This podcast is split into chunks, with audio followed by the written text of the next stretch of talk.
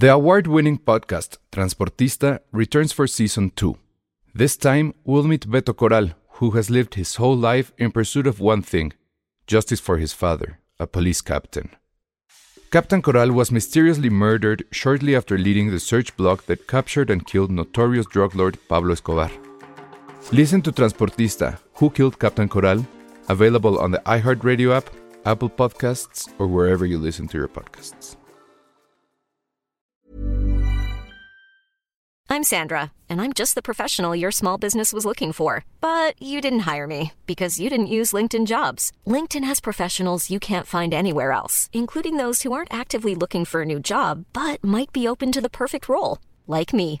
In a given month, over 70% of LinkedIn users don't visit other leading job sites. So if you're not looking on LinkedIn, you'll miss out on great candidates like Sandra. Start hiring professionals like a professional. Post your free job on linkedin.com/people today. Escuchas. Escuchas un podcast de Dixo. Escuchas Filmsteria con Penny Oliva, Ale Castro, Alejandro Alemán y Josué Corro.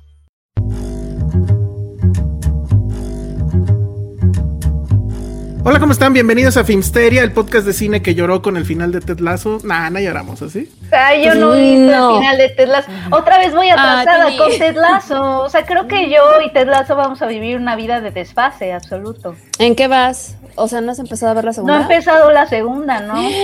Penny. Pero ya sé que hubo ahí como controversia, o sea, como que ha generado conversaciones y sí he visto a gente muy triste por ese final.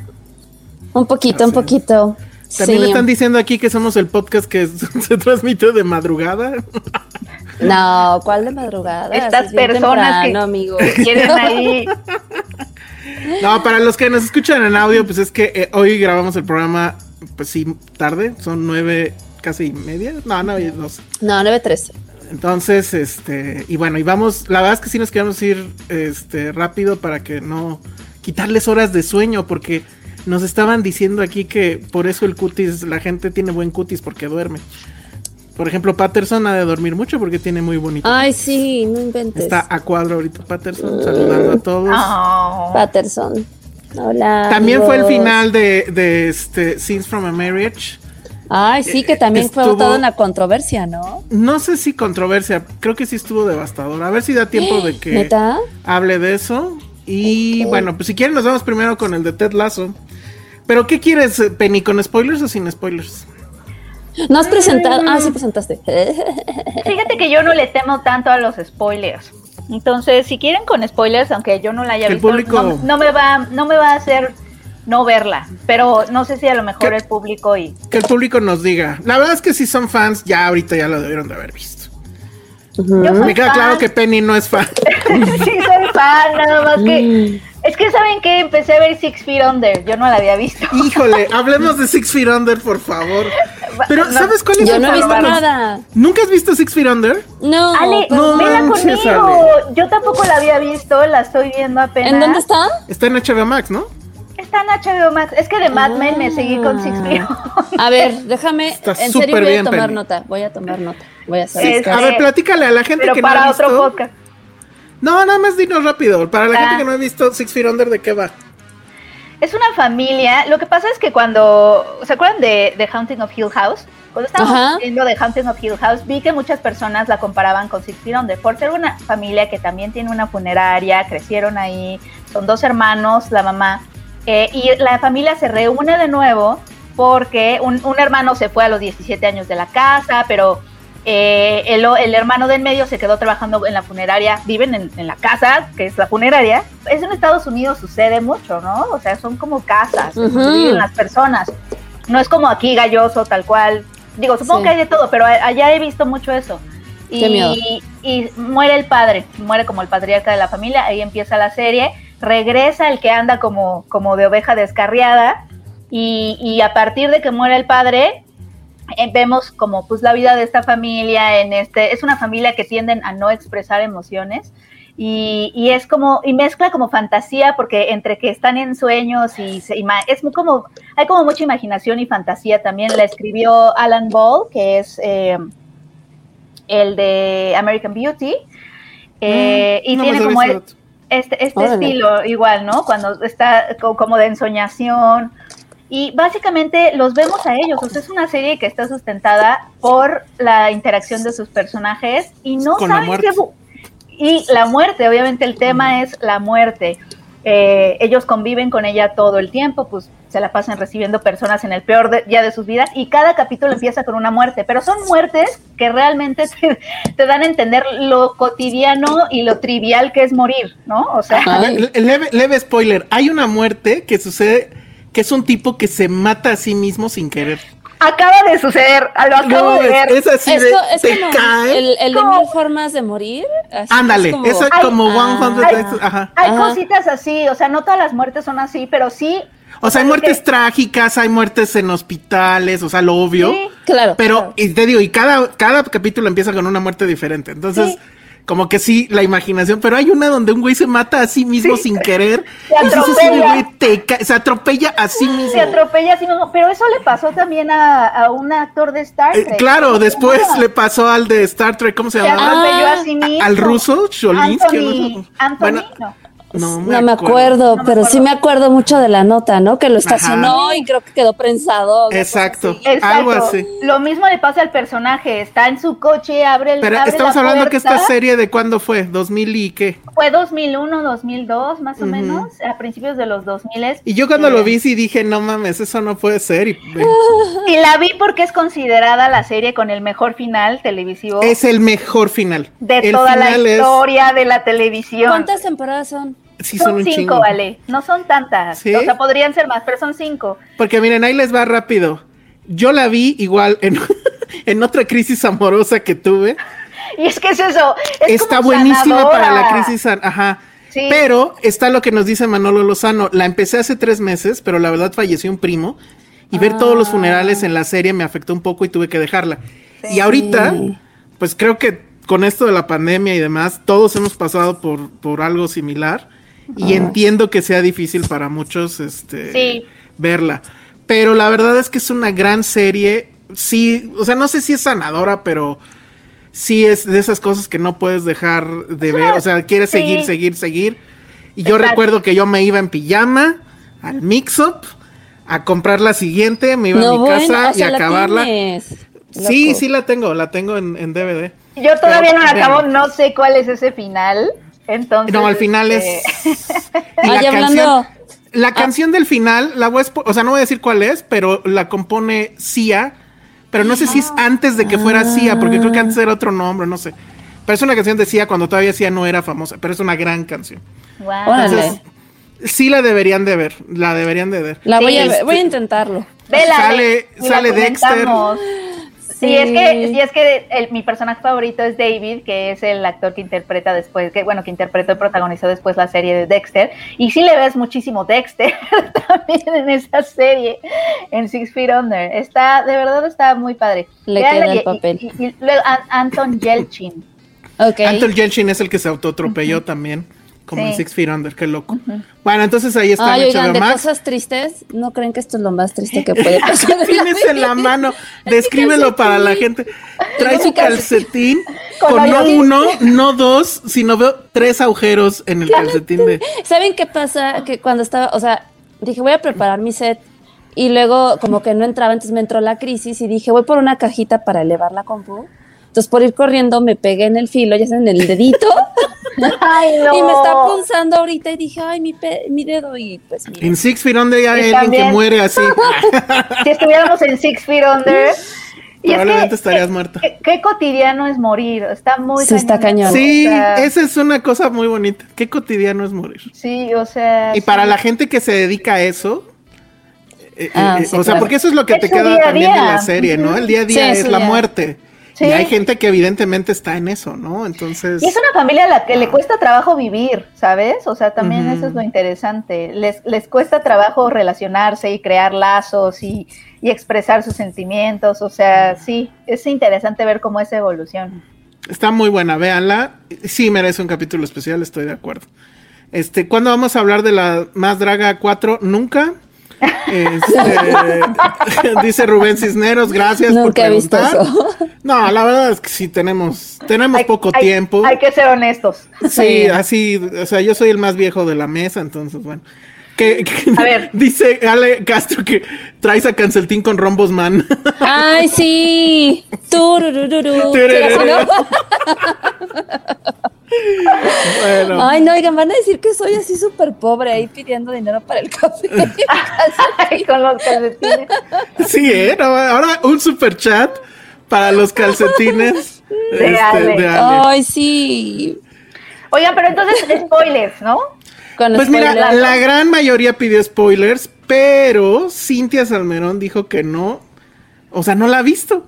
Ay, sí. Y la verdad es que Cintia. Salmerón sí tiene un, un lugar muy especial aquí en Filmsteria, que es nuestra Wikipedia. Entonces, no voy a hacer tal cual spoiler, pero bueno, creo que todo el mundo sabe que hay algo respecto a Nate, ¿no? Entonces, a ver, primero antes de hablar del final final, y bueno, pues aquí nada más con Ale, porque tú todavía no la acabas, ¿verdad, Ale? Pero... Yo ya la ¿O acabé. ¿Ya la acabaste? Ah, perfecto. Así global, ¿qué te pareció la segunda temporada? La verdad. Me gustó menos que la segunda, que la primera, Sí. pero no sé, Ah. creo que al final engloba perfectamente bien todo, que, que al final es como, ah, creo que, creo que me dejó un muy buen sabor de boca. O sea, sí, creo que al principio era de estos. Es que siento que tiene como esta magia de que es, es tan bonito, es como un, un osito de peluche, entonces no importa lo que haga, no te, o sea, es como tu mascota, no te hace enojar, ¿no? No importa lo que haga.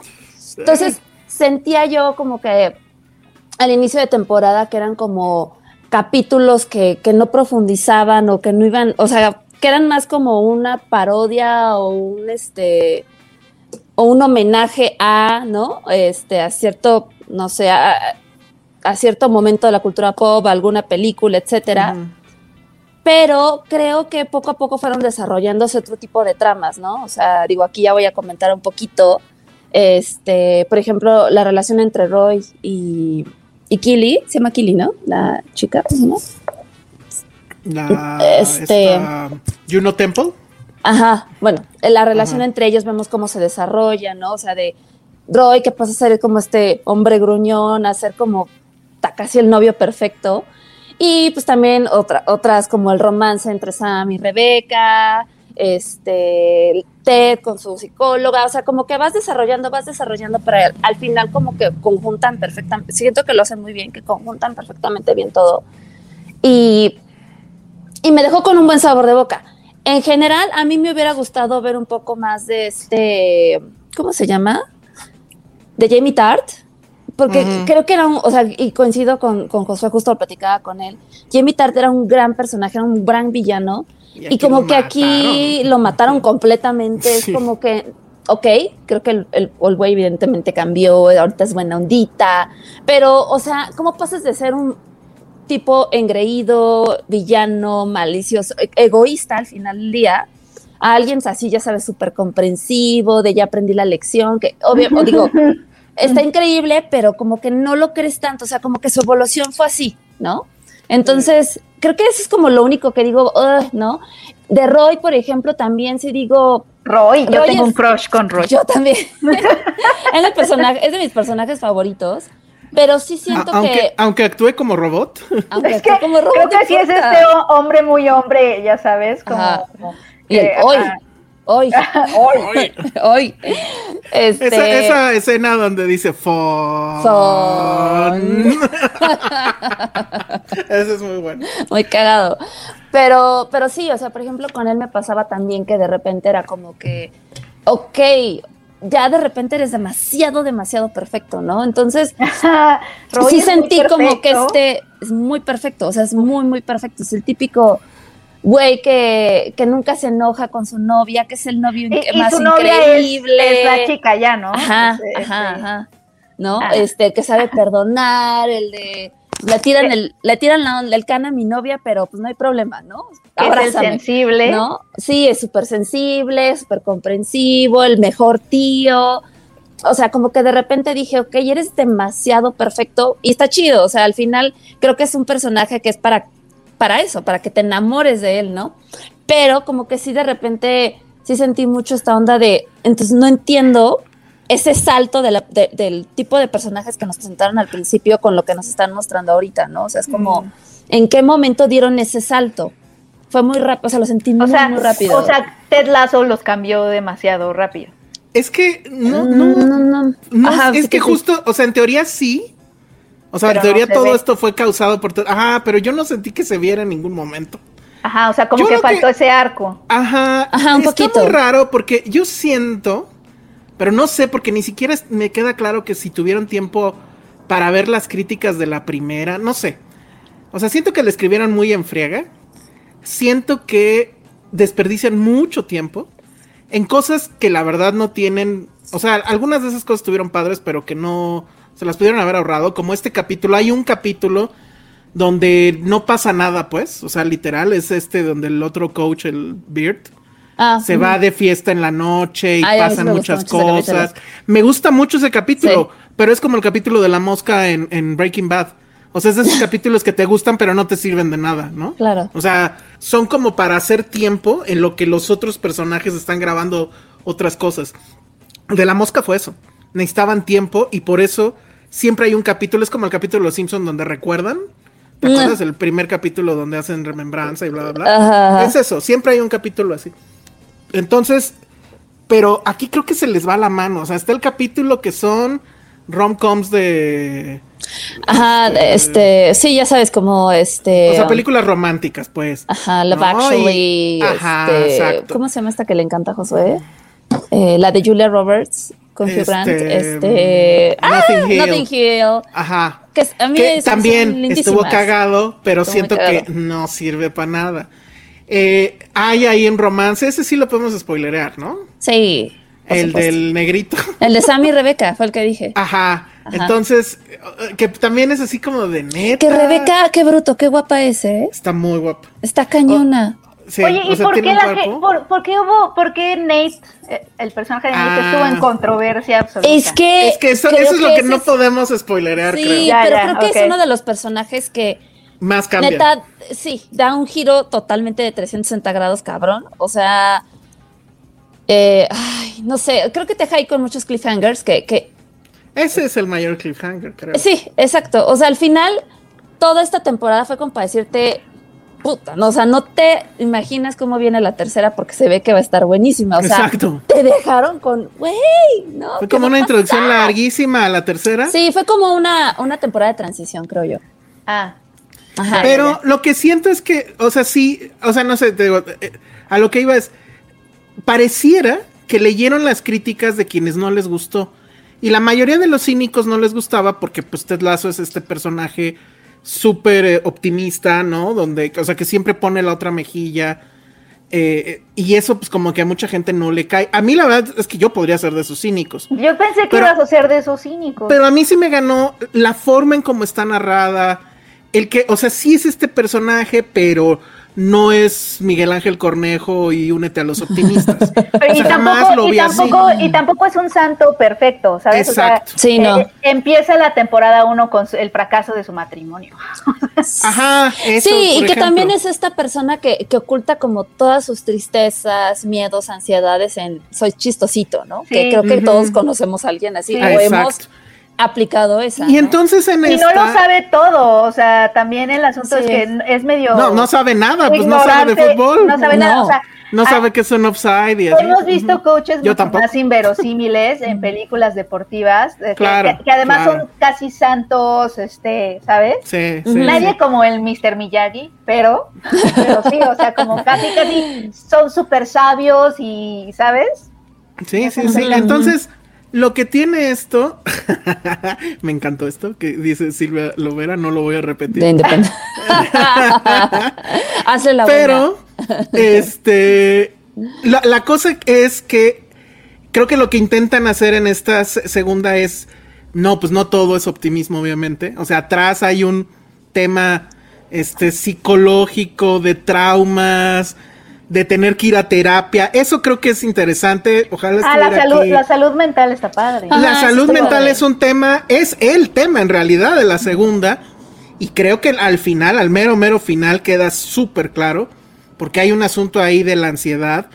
y vaya que el tema de la ansiedad es un tema ahorita después de pandemia. Yo ya no con, o sea, ya es más fácil contar a los que no me han dicho que no tienen ansiedad que los que sí tienen. O sea, algo está pasando que creo que la gran secuela de, la pandemia es justo la ansiedad, ¿no? Y los ataques de pánico y todo eso. Y de eso va la serie. Pero siento que lo trata al principio, lo trata al final y en medio nos quiere distraer con otras cosas que francamente a mí al menos no me fueron tan interesantes. Pues yo creo que sí, más bien no fueron tan profundos, pero sí hubo como pequeños guiños, ¿no? O sea, como que creo que de Nate sí nos mostraron esta onda como de no es un personaje tan tierno, es una persona que tiene muchas inseguridades, que ha sufrido también muchas, o sea, ya sabe, rechazos, discriminaciones, que se siente menos constantemente. Entonces, también como ese tipo de cosas te van forjando o cómo te van afectando, ¿no? Si para bien, para mal, o cómo las tomas. O sea, creo que sí, sí hubo de repente en medio pequeños guiños, o sea, hasta este entrenador que se me olvida su nombre, qué horror, y me cae también, Bert que corta con su novia, regresa con su novia, corta con su novia, ¿no? O sea, eh, creo que sí, sí nos dio ese tipo de cosas y eso es lo que está, o sea, creo que eso es lo más padre de, la serie. pero, o sea, sí, tiene muchas líneas, o sea, por ejemplo, de este, del, del coach, como que está padre ese momento donde dicen es que si eres su amigo realmente hay que decirle, oye, esta mujer no te conviene, o porque eres su amigo, pues no se lo dices para no herirlo y bla, bla, bla. Hay todo un tema ahí. Y ese sí es un tema muy masculino. Bueno, supongo que también pasa con las mujeres, ¿no? Al revés. Pero con los hombres sí es como que a lo mejor más de... La regla es no, no, meterse en cosas que no te incumben, pues, ¿no? Y ese tema creo que es fabuloso que se toque.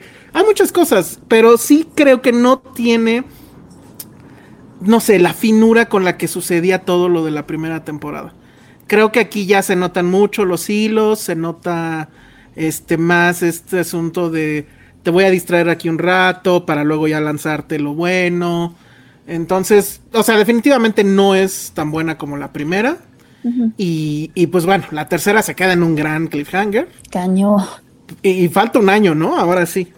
Ay, sí. creo que esta sí la grabaron. O sea, no sé si estaba planeado que desde un inicio que hubiera dos temporadas o se dieron cuenta que efectivamente tenían algo grande y creo que me voy por más la segunda. Sí, porque no me encantó. Había contado este ah, justo. Lo que iba a decir es que a mí a mí tampoco me gustó, pues ahí sí en mi nacionalismo cutre, que Cristo no salga tanto en esta segunda temporada, pero ah. tiene un momento en el final donde incluso la bandera sale a relucir, la bandera mexicana y ahí sí casi me pongo de pie y canto el himno nacional.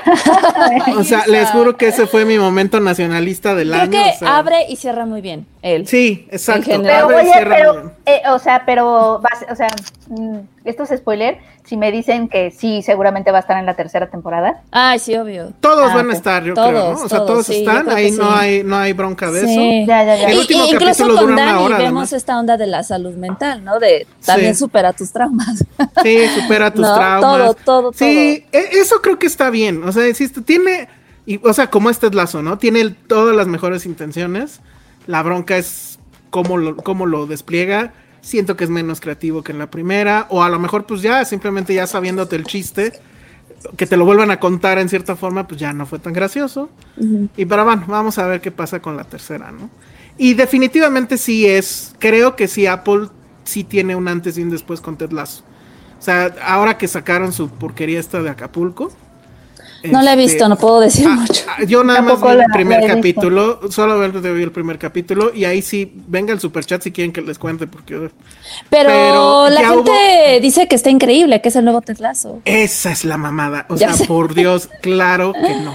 Bueno, pero no ya le quieren buscar una serie por un capítulo, hay que esperarnos. No, pero no, o sea, con Ted Lasso lo que haces es que yo vi el primer capítulo interesado, pero ya acabando, quería yo ver el segundo y es lo que hice. O sea, los tres primeros que eran los que te daban, los vi así, de seguidito.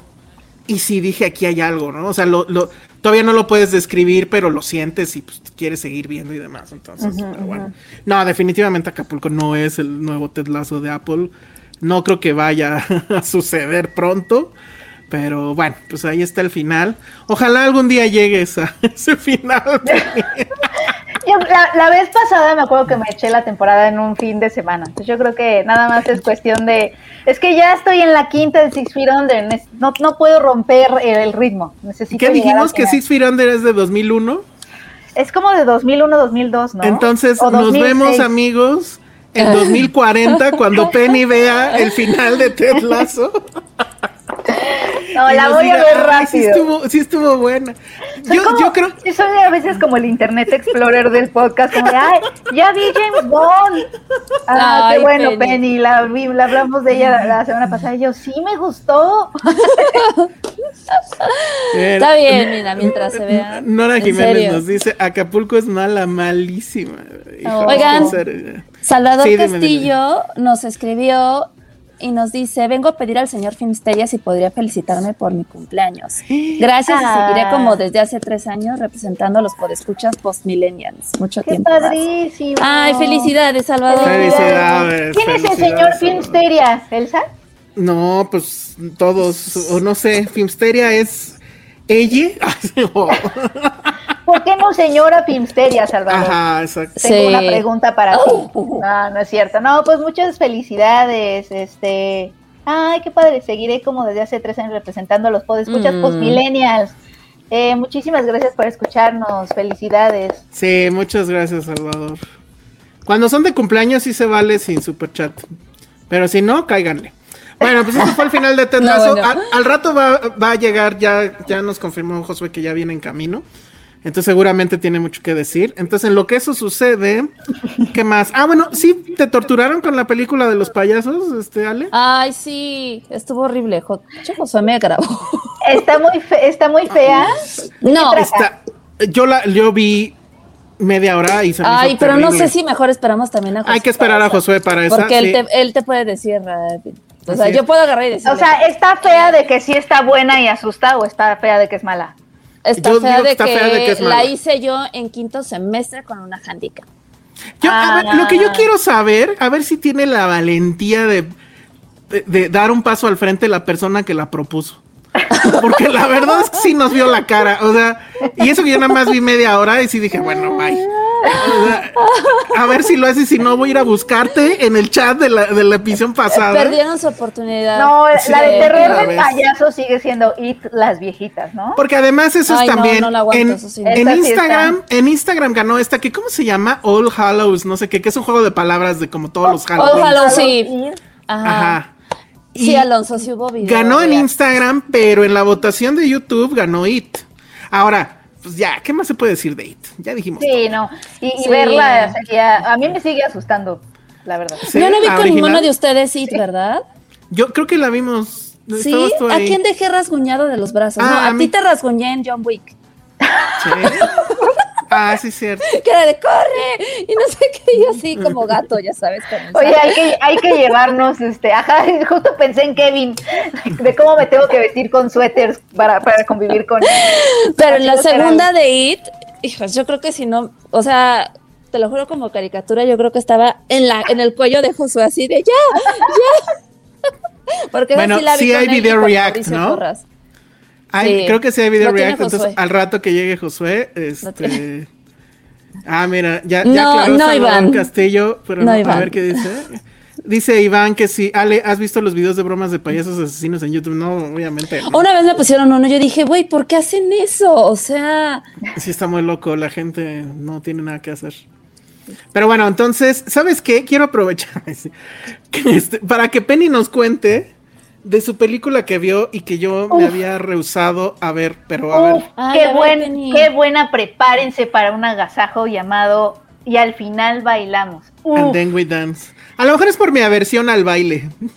¿por qué menciona? mira, es que creo que creo que te la puedo vender. O sea, mira, A ver, venga. A ver, voy a contar la triste, exitosa historia de esta película. Es una película que es una coproducción francesa, sueca y georgiana. Eso le ayudó a existir, porque si fuera nada más georgiana, por su temática, no hubiera podido ser. Georgia es un país ultra conservador, perteneció a la, a la Unión Soviética y pues la diversidad sexual pues no es muy bien vista, ¿no? Hay mucha homofobia, transfobia, etcétera. Y esta película justamente cuenta la historia de un bailarín que baila danza folclórica georgiana, que además es muy impresionante esa danza. Y pues es la historia de él y descubriendo como su homosexualidad y, un poco explorándola, ¿no? Eh, pero el asunto es que la producción recibió amenazas de muerte, eh, quisieron boicotear la película en Georgia, o sea, muy intenso. O sea, el, actor que se llama Levan Helbakiani, que es bailarín y, el protagonista de esta película, ha, hablado de cómo producirla fue un infierno, ¿no? Se cayeron muchos actores cuando supieron la temática, dijeron que no. Él mismo rechazó el papel cinco veces por miedo. Eh, estamos hablando de un país en donde hace poco quemaron vivo a un chico gay. ok. ¿No? Este, y que las, las propuestas LGBT terminan en muchísima violencia, porque además eh, Georgia tiene la iglesia ortodoxa, ¿no? Al parecer todavía tiene mucha influencia rusa. Entonces, dicho esto, la película en sí mismo es un agasajo. Eh, empezamos con una secuencia en un salón de baile en donde están bailando justamente eh, esta danza folclórica que es impresionante, es, es de una precisión y lo que tiene la danza folclórica georgiana es que emula eh, movimientos de combate militares, o sea, son es como Órale, qué padre. Es, como, la mamushka. No, de la mamushka? No, pues es un baile. Yo, ahorita que lo mencionas, yo le decía a José cuando, cuando le pusieron lo de que bailara, dije, baila la mamushka, y dice, nadie sabe qué es eso, qué es eso. Yo, ¿verdad que sí es ah. conocida la mamushka? Claro que es conocida. A ver, a ver, sí, sí, el, conoce. La sección juvenil del chat, que es Ericito, ¿sabes qué es la mamushka? a ver si no nos contesta no, una leperada. Pero bueno, entonces es bueno, como la mamushka. Y luego. Bueno, eh, empieza, empieza en este salón de baile y de verdad la primera secuencia, no lleguen tarde al cine si la van a ver. Es impresionante ver a estas personas bailar, para empezar. Parece que están flotando. Es una cosa de una, de una ah. firmeza y precisión. Pero ahí empieza el, el problema. Desde la primera secuencia lo vemos el protagonista eh, es un poco reprendido por su coreógrafo, que por cierto el coreógrafo de la película aceptó trabajar con ellos siempre y cuando su nombre no estuviera en los créditos, ¿no? A ese grado. Eh, el coreógrafo, el coreógrafo que, que sí, o sea, el actor que interpreta al coreógrafo, eh, va y le dice al protagonista que no, que no lo hace bien y entre que le dice que no lo hace bien porque es técnica, pero básicamente le está diciendo que no lo hace bien porque no es lo suficientemente masculino para, para bailar ese tipo de pasos, ¿no? Que justamente, pues, como les digo, emulan, son como, hay como muchísima masculinidad muy, muy, muy fuerte y muy expresa en, en este baile. Entonces, él no tiene eso, ¿no? E, ese factor de virilidad que necesita el paso y él se frustra un poco y eh, de pronto se abre una vacante en esta compañía y tienen que audicionar para, para llevarse esa, esa, vacante codiciada. Entonces, él quiere eh, pues que le den el trabajo. Entonces, en la película es un poco como lo vemos como ensaya, pero también como conoce a otro colega bailarín y pues ellos empiezan a explorar su sexualidad juntos y la última escena es de una liberación absoluta, de verdad es un agasajo. Y el chavo, el protagonista que se llama Levan Helbakiani, qué revelación de persona, o sea, lo hace muy cañón. Él es un bailarín, no era actor. de hecho, el director mm. lo, contactó por Instagram y este, le ofreció el, papel y, pues ahí está. De verdad, véanla. Como los de Center Stage, que padre. esa película. Sí, de verdad está muy, muy padre. Y el telón de fondo, obviamente, es un país homofóbico, ¿no? Es un país que, que, ir en contra, o sea, que te salgas un poco de lo patriarcal es ir en contra de la propia identidad nacional, ¿no? Que es, que es lo que representa esta danza. De hecho, esta danza es tan, em, está tan arraigada en eso de, de, la identidad nacional que los niños en las escuelas aprenden esta danza, ¿no? En, los colegios, esta danza georgiana. De verdad está muy, muy buena dice Ericito, esa película es el hijo de Call Me By Your Name con Whiplash. ¿Coincides, Penny? Mm, no sé, porque es que creo que Call Me By Your Name estaba muy despolitizada y ah, obviamente aquí, aquí nos habla de, o sea, el salón de baile nos habla de todo un país, ¿no? Entonces creo que creo que eso es interesante. Y de Whiplash sí hay este maestro, sí hay estas estos maestros que este, pues quieren que él haga los movimientos de cierta forma y, y cómo, cómo también te puedes como revelar a través del cuerpo. Creo que eso es, eso es lo que está bonito, ¿no? Eh, revelarte Uy, a través de la danza. Lo que acaba de decir Ericito, y además en una escena baila Nava. Ay, Creo que ya con padre. eso, la mitad de nuestra audiencia está ahí. Sí, Sí. de verdad Me- es una cosa bien padre. Oye, Yo- ¿y, y estrena en cines Penny o dónde? Está o- Ya, ahorita, ya ya, está- ya, ya. estrenó la semana pasada. Desde la semana pasada. Ah, ok. La, la Sí. mató Venom, ¿no? Pero sí. sí. Venom Está mató todo, está irreal. Venom mató todo. ¿Qué pedo con eso? Está irreal. lo que Dejémosle dos minutos a eso. A ver, ¿tú qué sabes de números y eso? ¿Qué hoy, pasó ahí, nada más Ale? hoy, nada más hoy, la industria hizo 19 millones, de los cuales 17, 18. 17 sei- te- Son de Venom. 600 son entre Venom y este y James Bond. No, pero a una James Bond le partió la madre. No, sí, a todo, O sea, a todo, el primer pero fin de semana hizo ciento y algo, ¿no? está irreal lo que está haciendo. Y, y James Bond llevaba 50, 60 con dos fines de semana. La vuelta. Le dio la vuelta completamente. Entonces, Creo que aquí lo que ayudó fue el cine de- no lo salvó Nolan, no lo salvó King Kong, no lo salvó Wonder Woman. ¿Cuál otro iba a salvar? No lo salvó Rápidos y Furiosos, lo salvó una nacada peor que se llama Venom.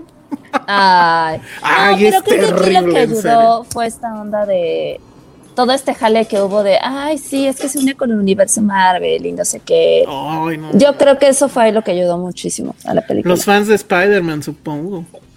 Hay muchos fans de Spider-Man, Sí, que también es de Sony. Yo creo que. Y hay muchos fans de eh, Tom Hardy, ¿no? Tom Tom Hardy, Hardy? sí. Sí, Pero yo, yo ya voy a ir a comprar acciones de Sony, creo. Ay, sí. Ve, ve todo lo que soy capaz para que me inviten a la premiere de Ghostbusters. O sea, por Denle favor, Alain. Ah. Alain, piensa en mí. Mira, allá arriba tengo mi, mi Ecto 1, muchas cosas. Entonces, Oye, y por cierto, antes de que se me olvide, porque la vez pasada no sabía dónde estaba, y creo que ahorita tiene esto mucho más valor.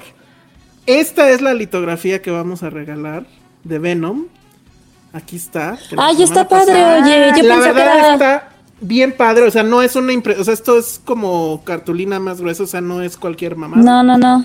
Y aquí está, digo, no sé cuántas sean, pero está numeradita. Órale. Entonces, esto sí es un ítem de colección. Entonces, la verdad, la semana pasada ya no pude hacer el rally. Hay que... Pero ahora sí, mañana empiezo primero en TikTok y de ahí nos vamos a las redes. Sí. Y, y en serio, ¿eh? O sea, esto vale, ¿cuántos millones hizo?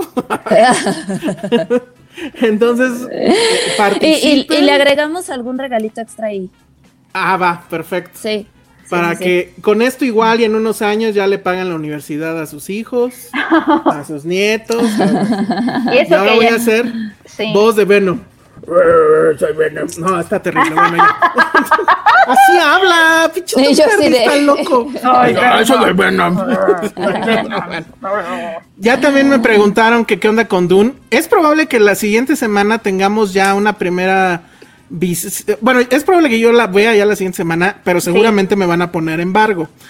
Pero tenemos un corresponsal que se fue a Alemania a ver Dune. Sí, qué loco. Y entonces él nos va a poder hablar de ella la semana que entra Nice. sin problemas, Sí. sin embargo, si quieren con spoilers, como, Nice. como ustedes quieran.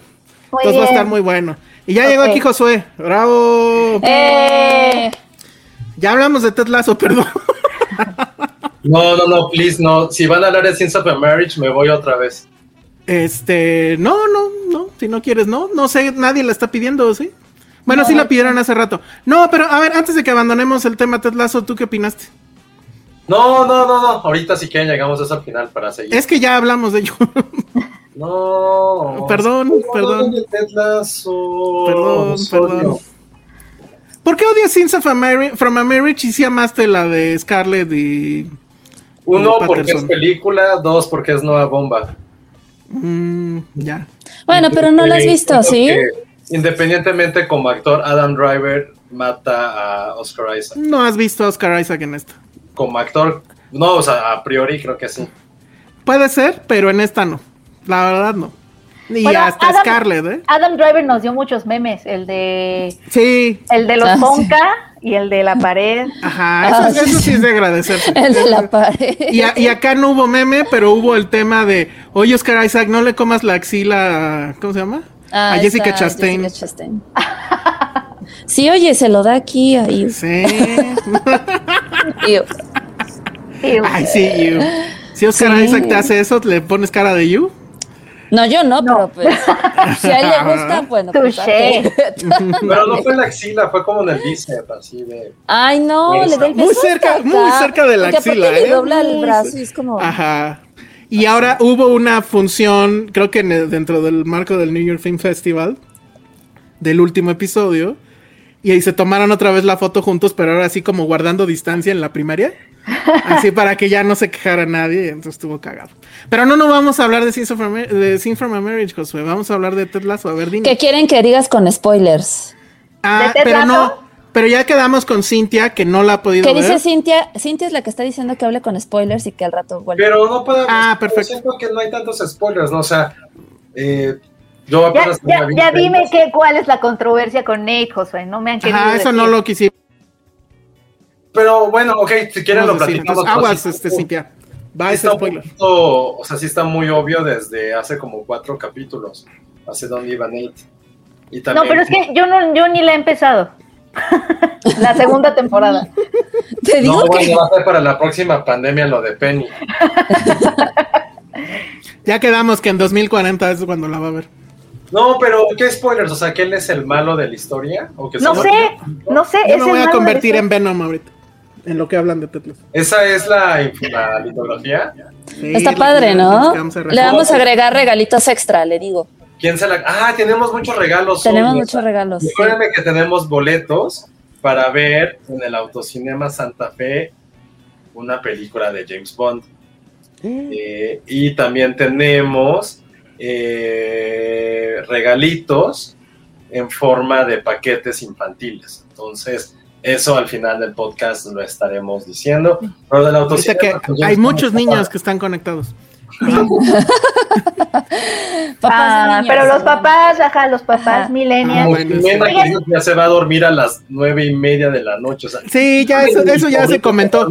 Ya dinos qué opinas de Ted Lasso, porque si no, esto Ah. va a durar dos horas. Eh, ¿Qué quieren saber? ¿Qué quieren que les diga de Ted No, Lasso? pues tu Sí, opinión, tu toca- opinión. ¿A ti te ¿Qué te gustó? pareció? ¿A ti te gustó? Yo lo que dije es que la neta, esta segunda temporada en general no me parece que sea mejor que la primera. No, eso es. Eso es, Es eso un hecho, ¿no? Sí, es un hecho, sí, 100%. ¿Qué más que dijiste tú, Ale? Eh, dije exactamente lo mismo, dije que sentí que muchos personajes se desarrollaron como en friegas, como que no sentí que, por ejemplo, Jamie Tart, de ser el villano perfecto, egoísta, ególatra, es como el que todo perdona, el ya cambié de, de la nada, ¿no? Y que Roy Kent es un personaje diseñado como para que te enamores de él, Roy. pero de repente sí peca de ser demasiado perfecto. O sea, como que siento que hubo esa transición o evolución de los personajes fue como, para algunos, como en friega y no, y no sentiste ese arco como tan natural. Uy, ¿y te quieres enojar, Elsa, aún más con Ted Lasso? A ver. Eh, que dijeron durante algunos, hace unas semanas, que la segunda temporada era como lo más parecido al Imperio Contraataca. Que había incluso muchas similitudes. Ah, prefiero eso a la tontería esa de que Acapulco es la nueva Ted Lasso. eso sí, no, no. Acapulco, Y sí. hay que esperar un par de capítulos para hablar de él. Sí. Híjole, yo no voy a ver, vi uno y se acabó. No pienso darle mi tiempo a esos Yo voy a. personajes. ¿Sabes qué? Yo, yo, yo puedo ver uno. Me da curiosidad algunas A- cosas. Además sale, sale gente muy capítulo 4T. uno, Penny ve el capítulo 2, yo voy a ver el capítulo 3 y. Carmen ve el 4. Lo, lo más Va, relevante, lo más relevante es que sale un cameo. Sale un Mañana cameo de la revista Proceso. Eso fue lo único que dije. Ah, Órale. ¿eh? Ya. Qué loco. Sí, muy loco. Bueno, pero entonces, a ver, Josué, conclusión, Ted Lasso, para ti. Ted Lasso, cambió la eh, vida. Me gustó mucho el último capítulo, creo que justo A mí también. fue como, yo insisto, para mí el capítulo de Navidad se me hace una de las grandes estupideces que hizo la serie. Ah, ya a mí sí no, me no, no, gustó. no tiene sentido, o sea, creo que los dos capítulos de relleno fueron una basofia con Z, pero gigante. O ¿Solo sea, dos? el- o sea, el, del- el del Coach Beard se me hizo una, una estupidez también. Ah, a mí me encantó. O Ese sea, me parece que es el mejor No desarrolló después del personaje. último. Y lo peor es que No era la idea. de- déjame, o sea, déjame ver cómo, cómo lo puedo poner como, como alguna similitud. Es como, oye, Elsa, te voy a presentar una chica de Puebla, así medio, medio Ya ñero, pasó. pero que es bien chida, y la vas a conocer y solo te vas a enamorar. Te lo voy a presentar, te lo voy a presentar mañana, pero en ese- cuando te digo que te lo voy a presentar mañana, hacemos una noche de locura. Es como, güey, no me importa esa noche de locura, quiero No, ahí te va. que o me sea, digas qué pasó con esta chica. O sea, Ted Lasso dio la gran revelación de la serie y ponen el pinche capítulo del Coach Bear que no tiene ningún sentido. Es como, güey, acaba de decir este güey que esa, ¿por qué es así? Su papá se suicidó. No me vengas a joder con un capítulo de relleno que no va hacia ningún lado, que hace un Pero- un pero lo que les decía es que como esa- eh, las series, las series en general tienen ese capítulo. O sea, tú porque no viste no, no, pero Bad. que no lo haces en el momento, en la gran revelación. Es como, no, yo soy tu Está padre. Luke. Y de repente pones como escenas de los Ewoks. Es como, güey, no, acaban de revelar esto, güey, qué pedo. Digo, por la similitud con este. Con, con- yo digo que está bien. Entonces creo que esos dos capítulos a mí la verdad sí, sí me enojaron. O sea, las dos, voy a ser muy sincero, me enojaron. Creo que ahorita lo que dicen de que los personajes no se desarrollaron como pasó en la primera temporada es completamente cierto. Creo que todos fueron eh, excesivamente exagerados. Sin embargo, creo que lo supieron de una resolución muy efectiva como el villano. Creo que eso fue lo más relevante de todo. Para los que nos gusta el fútbol, creo que fue una gran similitud, incluso físicamente, como lo hicieron, lo quisieron hacer parecer a, a José Mourinho. Y es algo que, por ejemplo, quiero revisar en los otros capítulos, pero creo que fue paulatino cómo se fue convirtiendo como en este personaje, no solamente oscuro, pero incluso como físicamente, cómo lo fueron desarrollando a nivel maquillaje, a nivel este, como la barba de Elsa, así está el pelito ahorita de Nate. Bueno, no, en el capítulo 8 así estaba. Ya en el capítulo Ajá. 10 ya era así como un George Clooney, o sea, completamente. Ajá, está en el Dark Side, según.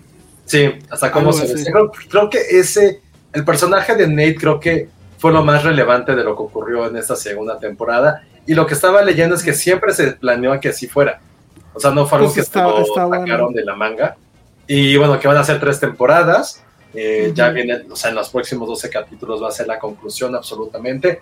¿Sabes cuándo sale la tercera? ¿Tienes No, ese dato? No. Pero es que sí, dijeron, creo, en tweet que no, así, dijeron algo así como nos vemos en- dentro de un año. Y sí dije, uh, tal. Un año. ¿Sabes qué es lo peor? Que toda la temporada, justo como dicen, que se desarrolló, desarrolló como en chinga por. O sea, también siento que se fueron por otras tangentes que es como, güey, no es necesario. O sea, toda la parte de la sobrina es como, güey, no me interesa la sobrina, mejor desarrolla a otros personajes. O sea, pobre Cristo fue como un adorno Sí, más. yo también dije. O sea, JB fue otro adorno. Metieron un personaje holandés que según es como súper honesto, es como, güey, nunca lo vimos. O sea, todo fue Sam, que fue, güey, se llama la serie Ted Lasso, no, Sam se preocupa por todo, ahora resulta que Sam se enamora, es como un activista, quiere ser como el mejor jugador africano, todo gira alrededor de Sam, fue como la temporada de Sam y no de Ted Lasso. Eh, Entonces sí, hubo muchas cosas que no, me gustaron, la verdad, que ahorita que lo quiero como, la quiero volver a ver, es como de, güey, es neta. O sea, sí siento que, por ejemplo, todo lo de Roy Kent, sí hubo muchas partes que a mí me molestaron, que es como, güey, que es un gran personaje, no lo quieran hacer, o sea, como alguna vez siempre se ha platicado aquí de cómo hacen como estas contrapartes de personajes femeninos que solamente le cambian el sexo, ya tienen los mismos poderes que el otro. Aquí fue prácticamente como juntemos todas las fantasías y clichés, así como de comedias románticas del hombre perfecto y pongámoslo a este güey. O sea, todas, todas. El güey hace un playlist, el güey llama a su sobrina, el güey hace todo por el equipo, no tiene ningún, o sea, y sus pequeñas fallas, el güey hace como mil cosas para poder disolverlas y decir, vean, conozcan al hombre perfecto, pero siento que es como el, el Manic Pixie Dream Girl, si hubiera un término para hombre, sería Roy Kent. O sea, no, no sé cómo pudiera haber como un, este, una, un símil, pero sería exactamente eso, entonces... El último capítulo me gustó, entonces creo que por fin ya van a enfocarse en otra cosa que no sean como las como las vicisitudes psicológicas de todo el equipo, lo que hacen enfrentar también, eh, siento yo como en la parte deportiva, que en el, que en el primer, en la primera temporada lo supieron hacer un gran balance. Entonces, así terminó Ted Lasso y ahora vamos a ver Acapulco, el nuevo Ted Lasso. qué horror. No, bueno, qué cambio. Nos estaba diciendo Alan Cámara, ya hablen de Succession. Eh, eh, la- deberíamos de hablar de Succession, pero el problema es que nadie la ha visto. No, Ojalá estuviéramos Vamos en- súper tarde además. Oja- ojalá, no, yo sí la vi, yo sí voy al día. ¿Pero Me parece, ¿ya inició? no, inicia la No, semana que entra, no. también por eso, bueno. Pues. Pero- hablemos del futuro, vamos a hablar de 2028, Alan. Ay, güey. Pero no, ¿Qué? tampoco podemos hablar del pasado porque no la han visto. Deberían. Yo sí siento que Succession está al nivel ya de este Mad Men, de The Wire. A ver, a ver, de- te voy a poner una- ¿Puedes Danos tres razones de por qué ver Succession.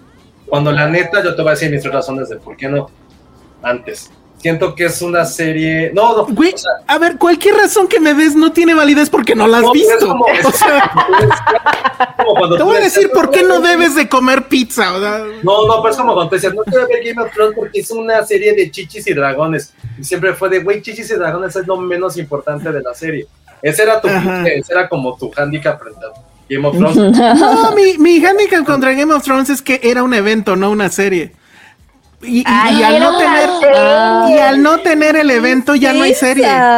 ¿Bien? Así de sencillo. Succession es justamente eso, es como de, No, te no es, calmas, te calmas tres segundos, Elsa. Sí, sí, sí. no es Succession no es un evento, o sea, ya le dije, está al nivel de Los Soprano, al nivel de eh, ¿cómo se llama? The Wire, de Mad Men, de, de las grandes series de la historia de las series en la televisión. Ah, mira, bueno, voy a hacer una pausa porque ya entró un superchat de Ay, Néstor Montes. Néstor, gracias. Y es otra cooperación para la cafetera Ah. de, de Ale. Ya salió por ahí, ya salió la cafetera. Ya salió la cafetera. Sí. ya salió la cafetera. Dice, lo- y dice, los admiro a los cinco, incluyo a Patterson. ¿Por qué tienen que ver Succession? Porque yo creo que, o sea, de entrada, sí es un gran dibujo de cómo son las dinámicas en las empresas, pero también en las familias. Y creo que el, tema general de la serie es el parricidio. O sea, todos en algún momento de la vida tenemos que matar, y bueno, qué mal que no está aquí Monse, pero todos tenemos que matar al padre en algún momento. O sea, eso Freud y no sé si Lacan también estaban siempre de acuerdo con eso, ¿no? O sea, siempre tenemos que superar a la figura de autoridad que representa nuestro padre. Y por otro lado, pues son estas guerras corporativas y saber cómo es este mundo de los ricos que son ultra ricos y cómo la, la realidad se trastorna completamente cuando tienes este nivel de lana. O sea, sí está también, creo yo, al nivel de network y todas estas cosas, porque bueno, el güey es, es una empresa de medios ultra poderosa que tiene, es básicamente un Disney, ¿no? Ahora que tienen Disney Plus y demás. Entonces, y las actuaciones están tremendas. Entonces, el cliffhanger, o sea, porque al final se trata de cómo el hijo va a tratar de derrocar al rey que es su propio padre. O sea, esto podría estar pasando en otra época tal vez. Y, y bueno, pero está sucediendo en una época actual. Y, y la verdad es que está muy bien hecha, está muy bien actuada, to- toca temas relevantes y sí te deja en, en sí maneja muy bien los, los cliffhangers. Entonces, pero pues si no la quieren ver, no la vean. O sea, your loss, la verdad. O sea, Yo, la, yo, la- yo sí la quiero ver. Quiero ver tantas Yo me quedé en la mitad de la primera. Y sí estaba igual. sí estaba buena. Pero No, sí, quedó. salió hace que como dos años. La verdad no sé, yo llegué tarde. Según yo llegué ya que estaba 2018. corriendo la segunda. Y, y la verdad sí, sí, sí, sí te atrapa. Y, y sí la Sí, es del binge-watches. 2018. Yo la vi en 2018 y dije, órale, pero. Y van rápido, ¿eh? Con todo y pandemia. Pero sí. bueno. Entonces, hasta ahora- ahora vamos a comentar eso. Eh, La semana que entra ya es la nueva flagship de HBO de todos los domingos, ya saben. Domingos 8-9, va a ser Succession. Y este, y pues ya veremos. O sea, la verdad es que están en un punto donde pueden hacer algo, o sea, cerrarlo genial, o irse a una cuarta temporada, pues, o empezar a regarla, que también pues, podría ser probable. Kieran Culkin está increíble, dice Berenice García, etcétera. Entonces, bueno, vamos a dejar eso. Mándenos un link de, de cómo se hace chico que hace los resúmenes. De te la resumo. Ah, sí, el argentino. capítulos, Porque, híjole. Sí, yo cosas como de familias ricas y cosas de negocios es como. Juan. Para, para meterme, nada más quiero ver el resumen. No creo, no lo ha hecho. Sí, sí, yo sigo a este cuate porque la verdad es muy ¿No? cagado. No lo ha hecho. Entonces, este, y la verdad sí sería de, güey, no tiene caso que, que la veas.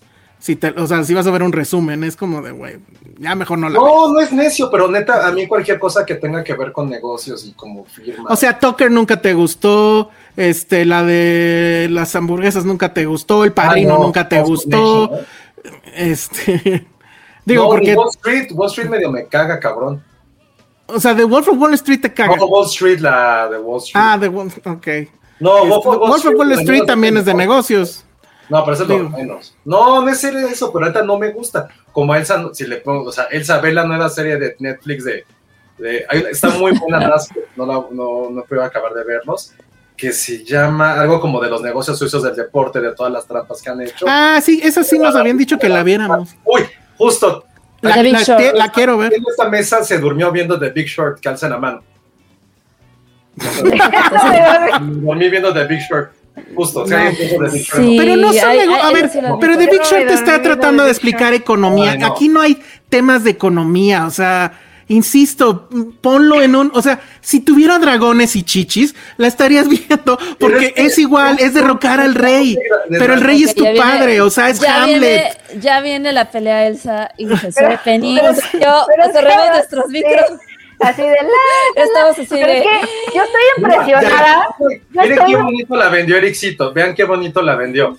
Es que es más que un conflicto familiar que una serie de negocios. Para venderlo un poco, diría que la empresa es el trono de hierro y la familia que quiere el trono de la empresa. Es Ven lo qué que bonito. Pues es lo que dije yo, pues es lo que No, dije no. yo.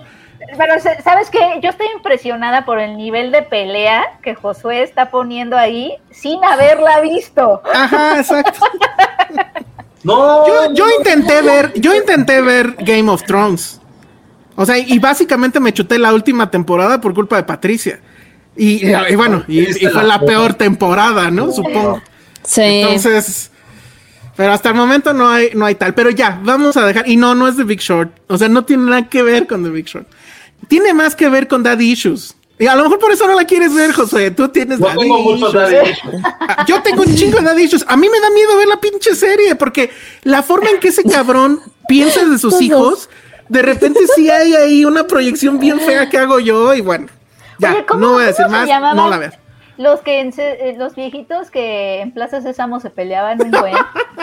Ay, sí, Este, ya era sé cómo como, Waldorf. dijiste. Dame mi pan. O, Wa- o no Waldorf y no sé qué. Así como, O sea, Ericito tratándosela No, la de vender como ver. Game of No, pero lo Thrones. está haciendo muy bien. Lo está haciendo Ah, pues muy vas, bien. vas. Es como cuando dicen explíquenmelo en términos de algo que entendamos.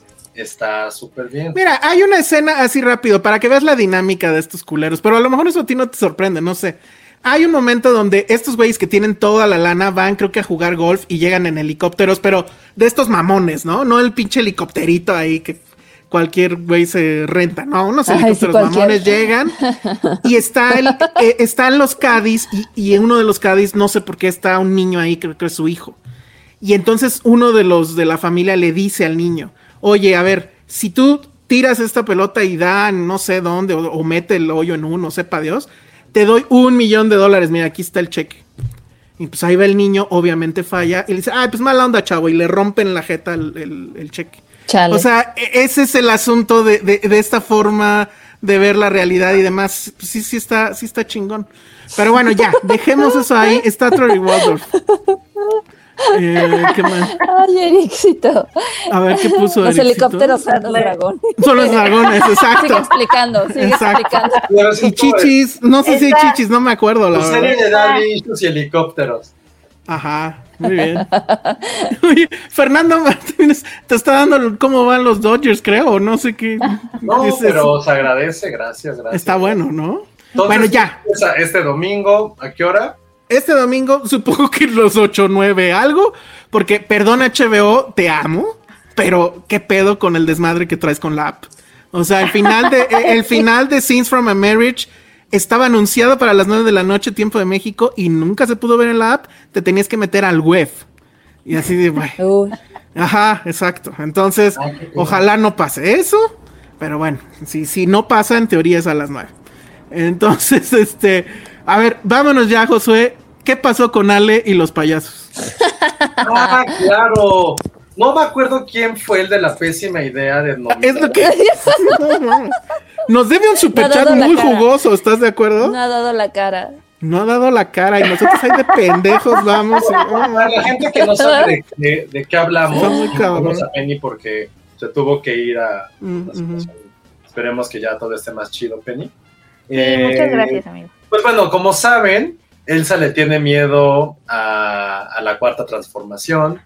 Penny a los gerundios y a, Al capitalismo. y a los hombres con Z y al capitalismo. este, yo a Succession y a Oye. las arañas. Perdón, tantito paréntesis. En Acapulco sale una Penny. Que odia el capitalismo. Ah, sí, sí, sí. sí, sí, No sí. mames, eso cuando vi Ay, no lo dije, he "Verde, visto". qué horror. Sí, sí, sí. Eso está muy mal, pero bueno, perdón. No, sí, 100%. Está muy bien son todos capitalismo. nuestros, nuestros miedos. Y Ale le tiene miedo a los payasos. Como no hay, como no hay películas del anti, del capi, bueno, sí hay muchas películas del capitalismo. No, The Big Short. The Big como, como no hay películas de arañas asesinas, o sea, que, se, que den miedo de verdad, no hay películas de la 4T y no Sí hay películas eh, del capitalismo tal cual, pues dijimos, ¿quién es aquí como el conejillo de indias? Pues se sale, porque pues bueno, los payasos por alguna razón sí dan miedo. Entonces decidimos decir, ok, vamos a afrontar nuestros miedos a través del cine y vamos a hacer una votación de una película de terror protagonizada por, por payasos y Cale Castro iba a ver completamente, ¿no? Lo, lo pusimos a votación porque democracia, porque queríamos que no fuéramos nosotros los malos, sino ustedes los nuestros escuchas. Lo, lo sometimos a votación y ganó una cosa que se llama All Hallows Eve. ¿no? Una película que no tenía ni siquiera idea que existía. Yo pero tampoco. se veía muy macabro porque es como un tipo mimo, pero, pero culero, ¿no? Ma- Un, un mimo malo. Y fue como de, ah, pues va a ser, suena interesante, vamos a verla. La vimos por ustedes para tener nuestra bonita dinámica de ver películas de terror durante octubre. Y fue una porquería. Fue como meternos sida en los ojos de, de verla. No, por lo tétrico del payaso, sino porque No. es horrible. Está- Ale, ya la viste, ya ni siquiera te da miedo. Ya la Sí, exacto. como, güey, ya pinche payaso ni hace nada. Es muy feo. Yo, yo no la pude ver solo, o no la pude ver completa, vi como la primera media hora y sí fue así de, güey, ¿qué es esto? Entonces, platic, o sea, platican primero de qué va o quieren ver las reacciones de Ale o cómo le hacemos. Pues mira, si quieren, eh, platico un poquito de qué diablos va. Porque la premisa es como, ah, Adelante, órale, la premisa suena, suena un poco el aro, pero bueno. Ajá. Luego es el día de Navidad, de Navidad. Pero, pero aceptable. No, ahí va. Eh, es Halloween. Dos niños como de 12 años y una niñera que era como Amy Adams a los 45 años, pero parecía de 22. Entonces, no tiene ni un sentido ahí. Está cuidando a los niños, llega el niño con, ay, todas mis dulces, y dentro de su bolsa de dulces, vea que hay un VHS. ¿Por qué? No lo sabemos, pero hay un VHS, y deciden ponerlo bajo un muy buen argumento que dice la niñera, güey, no pueden ver esto, a lo mejor es como, como cosas snuff o algo así. Y contestan los niños, güey, tenemos internet, somos generación Z, hemos visto cosas peores. Y fue como, ah, muy Oye, buen argumento. Pero, pero primer problema, ¿tú crees que en esa casa de generación Z no hubiera una. VHS? Dices, No. no. Yo sí tengo Sí, mi no. VHS. Ahí está. Pero eh, de una manera irónica está al lado del router del modem, entonces, ¿no? Pero no, na- nadie más tiene una Eso VHS sí. ahí. ¿no? Pero bueno. Bueno, ¿y qué creen que pasa? Pues pone el VHS y pues lo que pasa y lo que se ve es como cortometrajes, como si fuera, no, no cines, no, porque están bien grabados, o sea, no es como cámara de primera persona.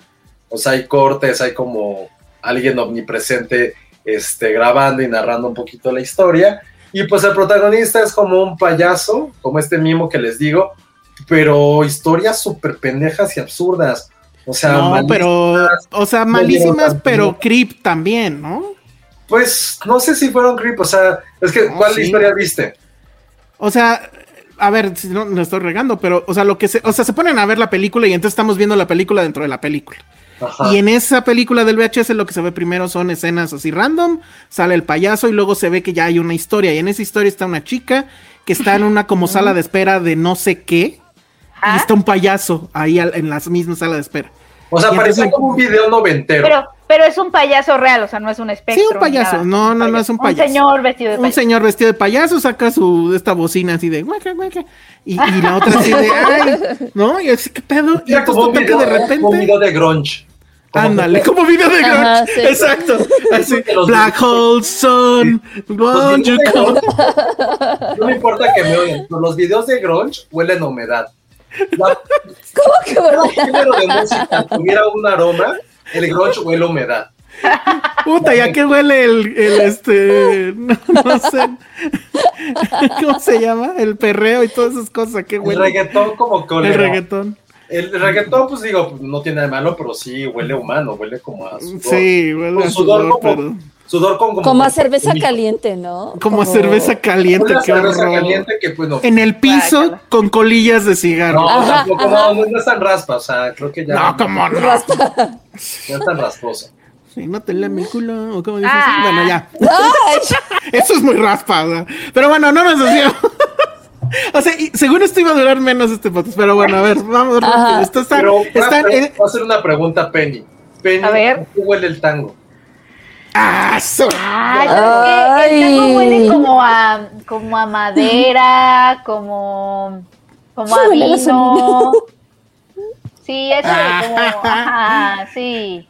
Oye, Yeah. lo que te puso Patty del, del grunge, ¿eh? El grunge huele like Teen Spirit. ¡Ah! Sí estuvo bueno eso, la verdad. Sí. Humedad de trapeador. Humedad de trapeador, pero el del trapeador que trae corta al final del video. ¿Eh? Muy bien. Es que, todo, es que ahorita que- no, fue- o sea, como que todos los videos de, de, de grunge siempre son así, ¿no? Como que en un sótano alguien está limpiando, pero son como verde, pero sin buena iluminación. Sin, ma- sin mala iluminación, cámara shaky, este, grano reventado, este, imágenes así todas locas de que no tienen sentido. Bueno, Sí, en, eso en- es, en- en diagonal. ajá, en el Dutch Angle, ¿no? Un holandés loquísimo, como las de Sí. Lisa Miller. Como Lisa Miller. ¿Se acuerdan de Lisa Mil? Ay, esa- esos recuerdos del. Ese sí fue Morelia, ¿no? Pero bueno. Entonces está la chica, está el payaso y el payaso de repente, como en leyenda urbana, saca una aguja, un- una inyección y pum, le inyecta algo a la chica en, en, el- en la mano. Ajá. Se desmaya, ¿Qué, qué hacen las personas de alrededor? no hay nadie. No hay nadie. Era, o sea, alguien habían. Es que parece sala de espera, no entendí. Porque salen dos güeyes como disfrazados, ¿no? No y se van al principio. No, no Yo entendí nunca nada. tuve idea de dónde estaba. Ajá, parecía sí. esa la espera. Total que está, la, la secuestra, de repente despierta y están otras dos chicas secuestradas, que ya fue ahí cuando dije, "Múntale". O sea, este es terror, pero pues porque estas cosas sí pasan, ¿no? Pero bueno. Y luego qué, y ya, entonces pues los tiene secuestrada, pues parece que es como una secta loca, hay un güey vestido como el monje loco, hay otro que... Estoy igualito al monje loco. Ay, no. Ah, se parecía al malo de la máscara, decíamos. Ándale, sí, sí, Con sí. sus labiosotes, aparte así, ya sabes, como... Ajá, ese era el demonio. Y hay un demonio y pues al parecer va a violar a una de las chicas, que es así, dices, güey. Y la niñera dejándolos ver eso en la otra película, que no es la película dentro de la película, dices, no tiene sentido eso. Ahí fue donde ya dije, ya sale, bye. Ah, es que no viste la segunda historia, entonces. Exacto. Ah, la no. segunda historia fue lo más así de... Ay. Pero yo lo que dije es, ¿y los payasos? O sea, nada más salió uno. Y no me digas, Ale, que eso te asustó. Sí a ver, voy a poner un fragmento de Ale. Exacto. de la película, a ver si se escucha. A ver si se ve.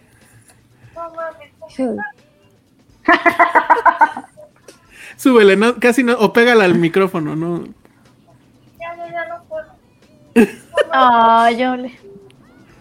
Pero no tienes video reactions, fue solo. Es José, que, es que no los es reactions el- estuvieron bien tetos, porque nada está así como cubierta de la cara. Bueno, pues, No que lo vea la gente o no, no sé. Nos vamos a subir a nuestro Instagram y a TikTok. Bueno, está bien. Ah, qué Eso me gusta. Bueno, a ver, ¿tiene sentido platicar qué sigue después o? No, a ver, eh, hay como Micro resumen, o historias sea, más. Ajá. ¿en La el video? historia es de un alien. Ajá.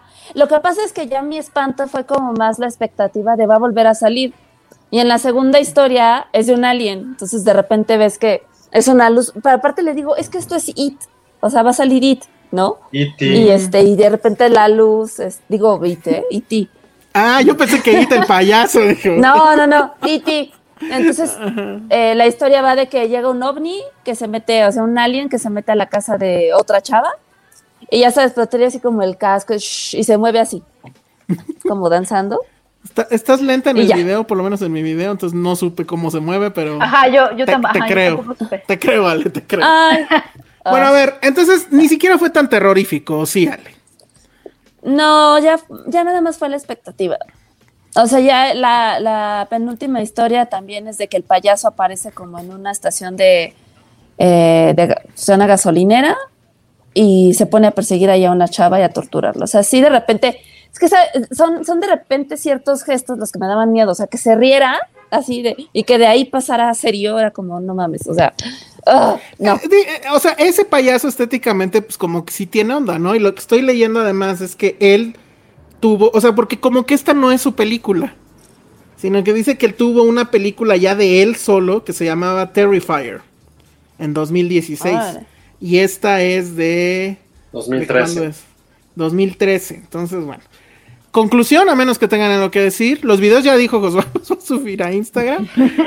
Conclusión, es la última vez que les hacemos caso, gente del chat. Entonces, se acabó la democracia. no. No volvemos a hacer nada. Y ¿Qué en otra serio, cosa voy, nos habían dicho que, que vimos? voy a ir a rastrear terrible? Al que nos dijo de esta película y nos debe un super chat de cuatro dígitos. Sí, estuvo, estuvo horrible porque uno, o sea, dijeras tú la película está pinche va, pero ni siquiera cumplió el cometido de, asustar a Ale.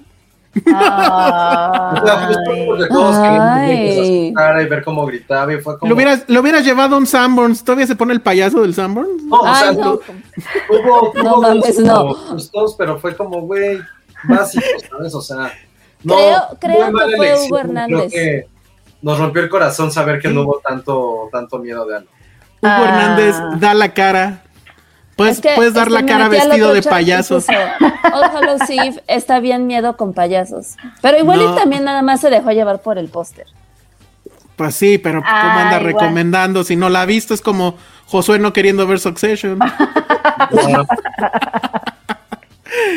Híjole, no, la verdad es que sí nos vieron la cara de Ah, idiotas. sí hay unas historias horribles del payaso de McDonald's, que sí, sí, sí, no, es así como que sí me da cosita. Porque El- sí, hay, hay varias historias ahí. Ahí está Hugo.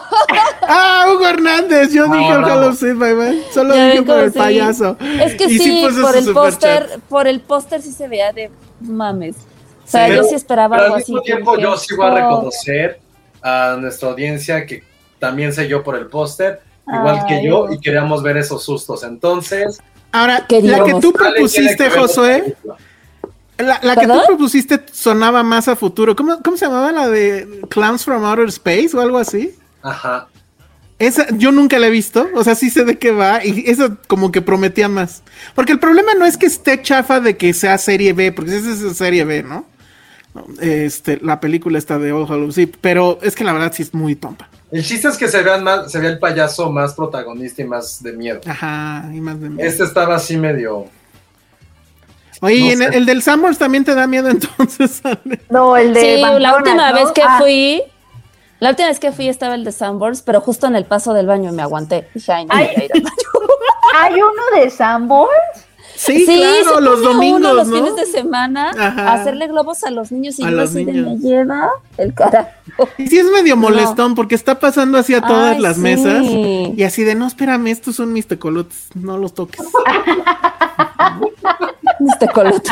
Sí, güey, no, no te metas Que no te mis toque el tecolotes. tecolote. Que no- Eso es lo que tú piensas también, Ale. ¿Ya ves? No, bueno, ya. Qué mal estuvo eso. Imagínate que te tocan el tecolote en un Summer, no, pues está muy mal. Oigan, Eso es de mucho pongan, horror. super- pongan un super chat. Ahora hablando de sucesión. Aparte, no sé si tenga nombre en español, ojalá le pongan sucesión. Pongan un super chat para que él sabe algo que nunca ha querido ver. Ale vea otra película de terror. Va, pero, Ay, sí. pero ¿Y tú opciones. qué? Es que, a ver, Game Yo of Thrones no la voy a ver. Yo voy a ver Succession. Pero denme algo que sea igual de rápido. O sea, son dos temporadas No, contra Succession cuántas. no es nada rápido. Si Pero son No. temporadas, son dos temporadas contra cuántas de Game of Thrones. Sí. O sea, Game of Thrones Ah, no la bueno. voy a ver. Ya no Game tiene sentido que la vea. bastante. Sí, o sea, Game of Thrones ya no tiene sentido que, que la vea. O sea, Para que él sabe Acapulco. Ah, hijo, un super chat, un super chat y ok. Ve Acapulco, Ale ve otra de terror. Penny, ¿tú qué odias y que tendrías que ver? Una de capitalismo, muy capitalismo. O de, o de personas pateadas en el Ah, otra de Ken Loach. La última de Ken Loach. ¿La Oh. viste? Sí, la viste. Creo que sí la, viste, ¿no? La vi, la vi en Cannes y, y de verdad, Ah, o sea, cierto. no podía, o sea, no sabes cuánto torcí los ojos, como de volteaba a mi alrededor como para ver si alguien más, Es que en esa en particular, yo nada más la estaba viendo y decía, no, pues no va a haber pateados, qué loco, ¿no? Creo que finalmente se cumplió el que no va a haber pateados. Y al mero final hay pateados y yo así de Penny. o sea, te juro que grité Penny, ni estabas ahí, obviamente, ¿no? Estaba yo aquí en mi sala. Pero, sí, Pero pero- Y yo volteaba a ver, pero en Cannes pasa algo que creo que ya se sabe, ¿no? Que le aplauden 10 minutos a todas las películas y todo el mundo está con cara de, oh, sí, esta es una obra de arte, no sé qué. Yo me acuerdo que yo volteaba a ver a la gente de, ¿de verdad esto? Esto es horrible. Y todos así, ah, sí, la, la, así, Y- eh, el, el- el- el detalle de Amazon, ¿no? Eh, Me la pasé- Cómo tratan estas corporaciones a la gente. Me la pasé, Qué me la pasé torciendo los ojos, eh, porque además después de que ya se había proyectado en las filas, escuchaba, ¿cuál ha sido tu favorita? Yo creo que la de Ken Loach y yo... Oye, pero, pero es irónico que Ken Loach Me hubiera encantado así la escena de dos güeyes así con el monóculo en Sí. diciendo, ¿no? Yo creo la de Ken Loach y, y Penny metiéndose así, ¡ah! Pero, pero Ken Loach es- tiene mucho tu filosofía de vida, pero no sé, no sé y así se me hace raro. Sí, creo que tiene, tiene algo ahí, pero nunca se me ha hecho el mejor cineasta. Pero yo sé que es muy celebrado y todo, pero. Madre. No, es que- no, ¿Qué? No, sí, manches, Josué, ya te chingaron. Paola no que sí me vaya a gustar. Paola. Villaseñor ya dio un súper, súper chat de tres eh, dígitos y dice, solo quiero ver Arder Filmsteria y quiero ver a Josué comentando Succession. O sea, pero quiere que la ¡Pum! como si no me gustara. ¿Cómo, cómo? O sea, no, quiere pues que la como comente como tú si lo no me sientas, No. ¿no? No, la No, tienes yo- que ver. La tienes que ver. Ah, Sí. no, sí, o sea, la que la veo. Sí voy a buscar, perdón, los resúmenes porque no me va a dar tiempo. Nah, te están No. dando un super chat. Pero es que si no, no voy a poder este, comentarla, porque si no va a ser como, ay, ¿esto qué pasó? Si Y te no vas rápido, si te vas rápido, no, no que empieces el domingo, pero puedes empezar dentro de dos o tres semanas y te pones No, al pode- corriente. no podemos hacer una tanda de que nos dividamos los capítulos y entonces. Y se los platican entre ustedes. ¿Cuánto Exacto. en Acapulco? Ajá, Es tú que me- sí son un buen. tú Es me que- cuentas el Es la- que yo les, en dado caso, en dado caso, yo les diría que la primera temporada, resúmanla. O sea, busquen el resumen y la segunda sí veanla completa. Es que si no, es que si no, no va a tener sentido y van a decir que, ay, eh, o sea, no. Ok, ok, ok. Entonces, pero bueno, ahí está ya, ¿eh? Paola, Josué, los presento. Un super chat bastante jugoso. Y, y, pues ya, vas a tener que verla. Entonces, bueno, ¿qué más? Pues ya, así pasó lo de los payasos. Si quieren que yo vea algo que no me. Bueno, ya dijo Josué, si quieren que vea Acapulco, sí cáiganle, porque en serio, o sea. le- la, la terminé de ver nada más porque quería checar en los créditos una cosa que me habían dicho y efectivamente. Va, ligero spoiler. Acapulco, la serie, no está filmada en Acapulco. Y pues Obvio. claro, por cómo están las cosas en pinche Acapulco, la firmaron creo que en Puerto Vallarta o algo así. Entonces, sí, ese es el, o sea, primer gran problema de la serie, ¿no? Pero bueno. Este. Acapulco. Ah, sí, ¿eh? No, pero es, es How I Met Your Mother meets Coco. Está muy cabrón. Ay, uy, uy, uy. O sea, es- es- mira, está- está qué difícil. fuerte está eso. Está difícil para Josué porque es Exacto. una serie que le gusta mucho y, Y una otra que odia. No, yo sí vi la primera, yo sí vi la primer, el primer episodio, no me molestó. Pero, tío, hay que esperar a que haya más capítulos para analizarla, porque primero está... Ay, no te molestó nada. No, se me hizo así como de... O sea, no me, O sea- provocó, no me provocó ni risas, ni odio, ni nada. O sea, a ver, le voy le- quiero contarle a Penny nada más para ver su cara. O sea, se trata de Derbez, porque ya sabes que Derbez como que en el fondo siempre es Derbez, ¿no? En las películas. Entonces es Derbez siendo millonario otra vez, porque ya ves que le encanta ser millonario. Es que ya O sea, es millonario. No, no creo que Pero sea millonario es- todavía. No, pero- Elsa, Pero- créeme, créeme que sí es millonario. Es Sí, millonario. bueno, ok. Pero, es- es esos niveles, personaje. Pero Sí. es su personaje de cómo, cómo ser un Latin lover, ¿no? no sé, escuché Sí. eso por ahí. Es un pero no, spin-off. No sé si es un espe- o sea, todavía peor, pero no creo, porque en, en el Latin Lover, pues era una revista, ¿no? O sea, se quedaba con la lana de las mujeres que mm, enamoraba y que eran Ajá. viejitas. Pero y sí, acá sí te es cuenta otra historia. Eh, eh, lo, te cuenta cómo fue que se volvió millonario. Ajá, pero Ajá. pues se supone que se volvió millonario eh, enamorando viejitas. Y aquí está contándote otra historia. Entonces, el chiste es que es Derbez, además hablando inglés. Paréntesis. ¿Quieres saber cuánto dinero tiene Derbez?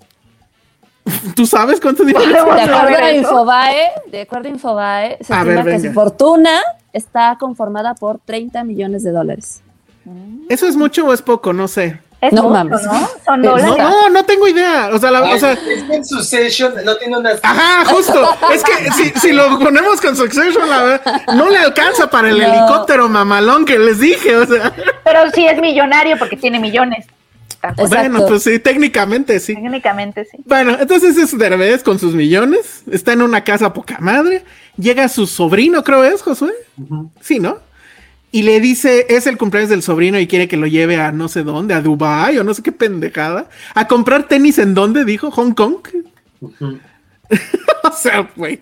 Y entonces Derbez le dice, no, te voy a platicar la historia de cómo conocí a tu mamá. Ah, no, perdón, de cómo me hice millonario. Y le platica que él vivía, era pobre, ¿no? O sea, muy cuatro pedo. Y que vivía en Acapulco y que tenía un trabajo, pero todo, eh, todo mundo quiere trabajar en este gran hotel que en realidad es Las Brisas. Que no sé si hay brisas en, en, en Ixtapa o en donde hayan filmado esto, pero bueno. Y este, y resulta que todo el que entra a ese hotel, pues le va muy bien. Es el trabajo soñado, es entrar a ese hotel. Y pues evidentemente él va a entrar. Ah, el personaje que, no sé quién es el nombre del, del actor que hace a Derbez joven o adolescente. Se llama. Enrique Arbizón. Arbizón. Creo que lo hace bien en el sentido de que sí imita como que el tono de voz y demás. Pero además tienen el pretextazo, porque al fin y al cabo es una serie de Apple, que en el hotel está estrictamente prohibido hablar es- español. Tiene que, o sea, a pesar de que en teoría están en Acapulco, tienen que hablar todos en inglés, que pues es para que la serie fluya. Y ya eh, suceden todo una serie de tarugadas, sale este cuate que es el, el, el de la 4T de los actores, ¿cómo se llama? Alcázar. Cuando salió él estuve en serio a punto de apagar la tele, pero bueno. Entonces va más o menos por ahí. Está bien, si quieren que siga viendo ya saben, y si no, pues Josué, Ale y, y Penny ya se pusieron de acuerdo que van a ver un capítulo. No, o sea, quien. tú vas a ver el capítulo 3. Yo tengo que ver el 3, bueno, 1, ok. 2 y 3 para que nos los cuentes, si no, no tiene sentido. Ah, no, yo no, pero si cae el superchat, pues. O sea, si gana el superchat me la aviento completa. ¿Cuántos capítulos eran? 25. No, no mames. ¿Son 25? No, No, no es Pero cierto. para que llegue el superchat. Ay. No, no, y sí, yo creo que fácil con haber visto un solo capítulo sé, sin temor a equivocarme, que debe ser la peor mierda que tiene Apple TV. Porque Apple TV, la neta, tiene cosas muy buenas. Y aquí, pues, digo, se entiende, ¿no? Lo que quieren es ganar terreno en el público latino que está en Estados Unidos. Y Derbez Claro. es the flag para eso, ¿no? Claro. Entonces, en ese sentido, buen movimiento, pero, come on. Entonces, bueno, pues ahí estuvo. Encanto, viene la época del, de la liberación hispana. Y hablando de liberación hispana, Josué vio la nueva de Tenoch. Y tú también, Ale, ¿no? Sí. Ay, qué? no, qué onda. ¿Qué- Le dije, le dije a José que deberíamos hacer un chafómetro de qué plataforma estrena cosas más chafas. Porque, híjoles, es que Amazon está Prime arrasando, ¿no? está arrasando con eso. Sí. Puta madre, o sea, la de las llaves, no sé, pero No la he visto. o no la he sea, visto, no puedo se decir ve muy mal, perdón. Y a ver, esta sí, díganme de qué va, Pero por pues qué co- va. en, Prime vimos Desenfrenadas, que para mí sigue siendo. Netflix. Vimos este. ¿Fue No Netflix? Netflix. No, sí, de Ah, Desenfrenadas, perdón, Prime. sí. Sí, no, Sí, ahí, va un empate, ahí va un empate. Tu, siguiente envío no va a llegar. Luego. La de los vecinitos, la de los vecinitos fue en Prime, ¿no? También. Uh, no, Ale, pues detente ya. Sí, ya me voy a detener. Pero no, bueno, ya está de más. No, ahí les va. Eh, eh, este, Qué horror. ¿Qué, ¿Cómo mesa para dos? ¿O cómo se llama la de Diego Luna? ¿Pan Esa es de? Prime. Pan y Ah, Circo. la de Pan y Circo. Ya vi la nueva. Bueno, nada más ha salido uno. Y pues, ¿qué creen? Se acabó el pan. Pero bueno, entonces, Ay. este. ¿Qué, qué otra? ¿Qué otra hay? ¡El chiste! Así titulé el texto. Lo siento mucho. Este. Pero a ver, ya díganos de qué va esto que se llama Madre o Madres. Madre, madre. Madre. Madres. Bueno, Vas, a ver. Josué. Cuéntenos. A ti que te encantó. No, este, creo que hay que dedicarle, es el 1.2650, le vamos a dedicar 30 segundos a esta madre, que Va, se llama. Madres. Ujú. Ok. Eh, migrantes mexicanos en los años 70, braceros, llegan a un pueblo con una maldición donde no pueden tener hijos las señoras, las señoras porque pues ya están casadas, y de repente hay, una, hay un fantasma de la persona que murió y tienen que descubrir por qué murió. Ajá. ¿Y Tenoch Ah. qué hace? Y ya, ¿Y Tenoch qué hace? Tenoch, él es como el granjero principal. Él es el granjero que migró, pero como es bien trabajador, bien inteligentísimo, y tiene como muchas frases como de mamá y reza, pues él es como el capataz. Pero resulta que está basada en historia real Ah, mira. de evidentemente lo que hace el gobierno, como con ciertas personas y minorías para que no Ah, se entendí. reproduzcan. Órale. Oh, pues está bien. Creo que ya nos contaste todo. Sí. Creo que ya la Ya vi. es todo. Sí. La dirige un individuo llamado Ryan, Ryan Zaragoza. Está padre ese nombre, ¿no? Ryan Zaragoza. Ryan. Ryan Zaragoza. Zaragoza. Que no ha hecho nada que haya yo visto antes, la verdad. O sea, esta de ser como su breakthrough movie. ¿Está en inglés o está en español? Es a veces. En- ah, exacto, está en pocho, ¿no? Está- Ajá.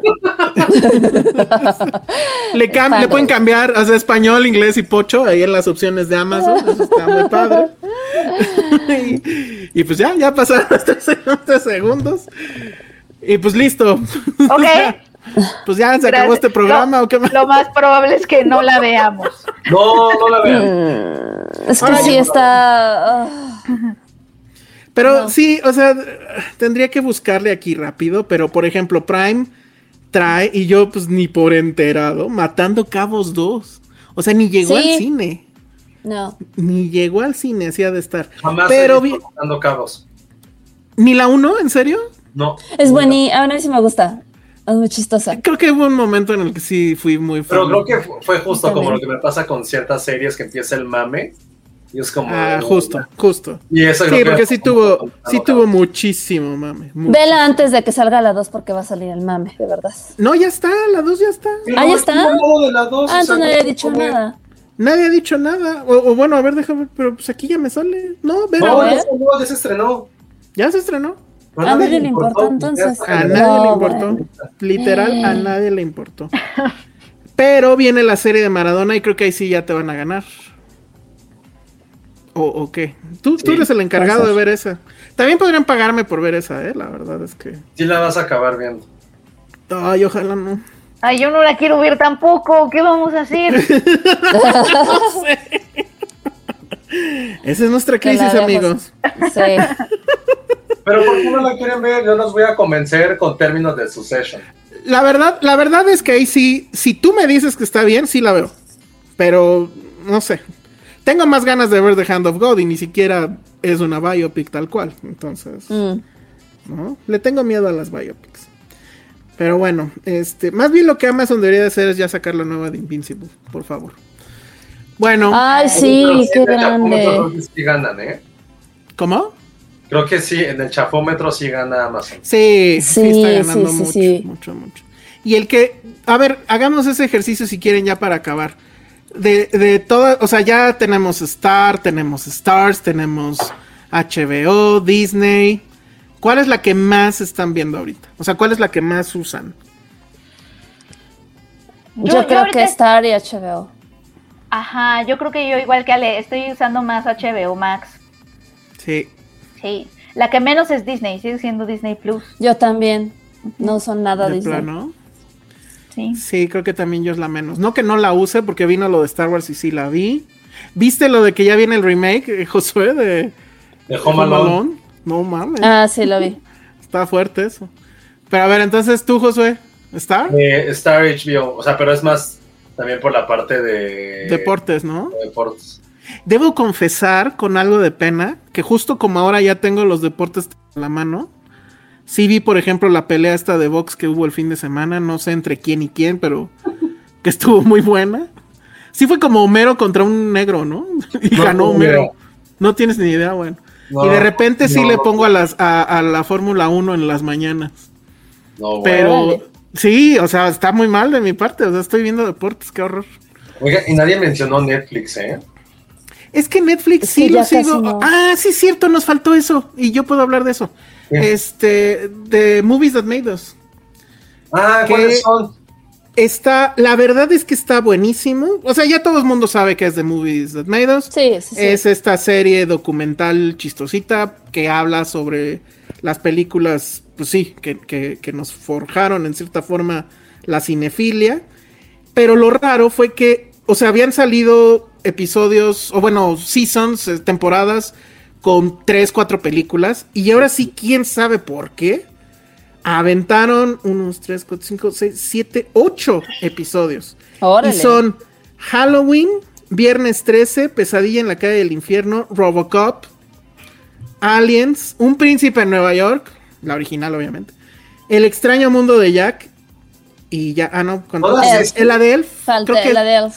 Elf ya había salido o esta es, es de este Es de nuevo. este- es de este nuevo. nuevo, ¿verdad? Sí, es la Ajá. tercera temporada, ¿no? Es la Sí. tercera temporada, pero es la que como más. segunda. ¿Cómo? Elf es de la segunda. Elf es de la segunda, No. entonces. A mí me la marca la aquí como de la tercera, ¿eh? Sí. Ajá. Pero yo también tenía la, la- idea de que era la segunda. De la segunda era Back to the Future, Pretty Woman, Jurassic claro. Park y Forrest Gump. Exacto. Ah, es que creo que hubo uno que era las de Navidad que nos forjaron y creo que ahí venía Elf, creo. Pero bueno, no le hace, la verdad es que está buenísimo.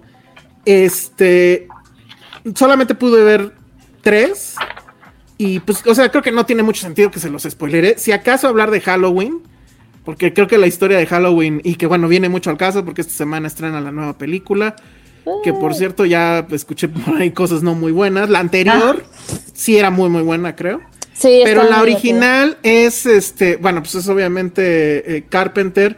Pero el tema es cómo esta película fue hecha con tres pesos. Era una película completamente independiente, muy barata, que la idea era que no tuviera sangre. Y de hecho, pues sí, casi no tiene sangre. Y donde todo se hizo como si fuera una película hecha por la familia. O sea, era de que el malo era el cuñado de no sé quién. Carpenter se aventó guion, este, música, dirección. Su esposa, bueno, después se volvió su esposa, su novia en ese entonces, era la productora. Este, todas estas cosas. Y, y bueno, el hecho de que la máscara, y eso creo que todo el mundo lo sabe, ¿no? La máscara costó literal menos de dos dólares. Que es esta máscara de. ¿Cómo se llama el de Star Trek? Este. El Capitán Kirk. Que la pintan de blanco, se la ponen a otro güey que era otro güey de. Oye, te avientas al. al porque le ponían la presencia o algo así. Y así de bueno. Y ya le ponen este traje que es como de. No sé, como de obrero, de limpiador. Le ponen la máscara. y sí, todo el mundo se quedó así de. Uy, güey, sí se ve creep esto. Y pues así, el, el como que la. el- la cosa tecnológica que estuvo padrísimo es que ellos ya tenían la primera Steadicam como tal. Y se acuerdan que en la película empieza con este plano secuencia del niño, y cómo mata a su hermana, pero desde el point of view del niño. Entonces, la, cámara era tan nueva que no aguantaba un plano secuencia tan grande.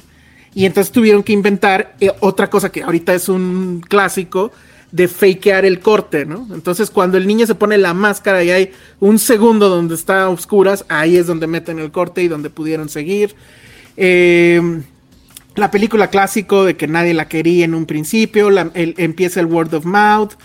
Probablemente ahí empezó lo que hoy conocemos como función premier, porque lo que hicieron fue invitar a gente así random y la gente salía encantada y entonces ellos le decían a otra gente, oye, está esta película, ajá", y así fue como se empezó a hacer este famosísima. El boca a Y boca. bueno, el boca a boca famoso. Entonces, bueno, es toda esa historia contada pues por los protagonistas de Robocop. Bueno, pues creo que de Robocop ya se ha dicho todo. Está, la verdad, muy, muy bien hecho también. Creo que lo que me gustó de ahí es cómo sí describen la personalidad de Paul Verhoeven. Y sí, sí es como uno piensa, ¿no? Es el clásico cliché del director europeo haciendo una película norteamericana y, y queriendo que no le afecten su visión de autor. Y entonces eh, eh, narran una, una, una reunión donde le tenían que decir. Hubo dos, dos reuniones importantes. Una donde le tenían que decir que le tenía que bajar al dinero. Y otra donde le tuvieron que decir, oye, nos la clasificaron X, tienes que bajarle a la, a la violencia. En las dos, obviamente, pataleó y luchó porque no sucediera. La del dinero sí la ganó, pero la del rating no. Y entonces él, alguien describe que, que él gritaba, Do you wanna fuck me, right? You wanna fuck my movie, you wanna fuck my creation, no sé qué, ese güey, güey loquísimo, lo amo, a mí me parece que es un genio y Robocop sí está al ladito de mi corazón de- después de Cazafantasmas tal vez. No. Entonces, Ay. bueno, pues sí, véanla, es, siempre es muy disfrutable esa serie. Y pues si son ocho episodios, bueno, ya tienen aquí para divertirse todo el fin de semana, para que no vean Acapulco. Bueno, entonces, pues eso fue The Movies That Made Us, y pues creo que ahora sí ya nos vamos, ¿no? Sí, creo que sí. Sí, creo que sí. Bueno, entonces, nada más, este, recordarles que tenemos esta bonita... Ah, ¿y qué otras cosas iban a ver, Ale, para la gente? Tenemos esta litografía Ah. de Venom. Vamos a hacer el Este- rally. Primero va a ser TikTok y de ahí vamos a ir diciendo a dónde, a qué siguiente red irnos. ¿Y qué más va a haber en ese paquete? Eh, pues, lo que dijo Josué, tenemos bastantes eh, regalitos como infantiles.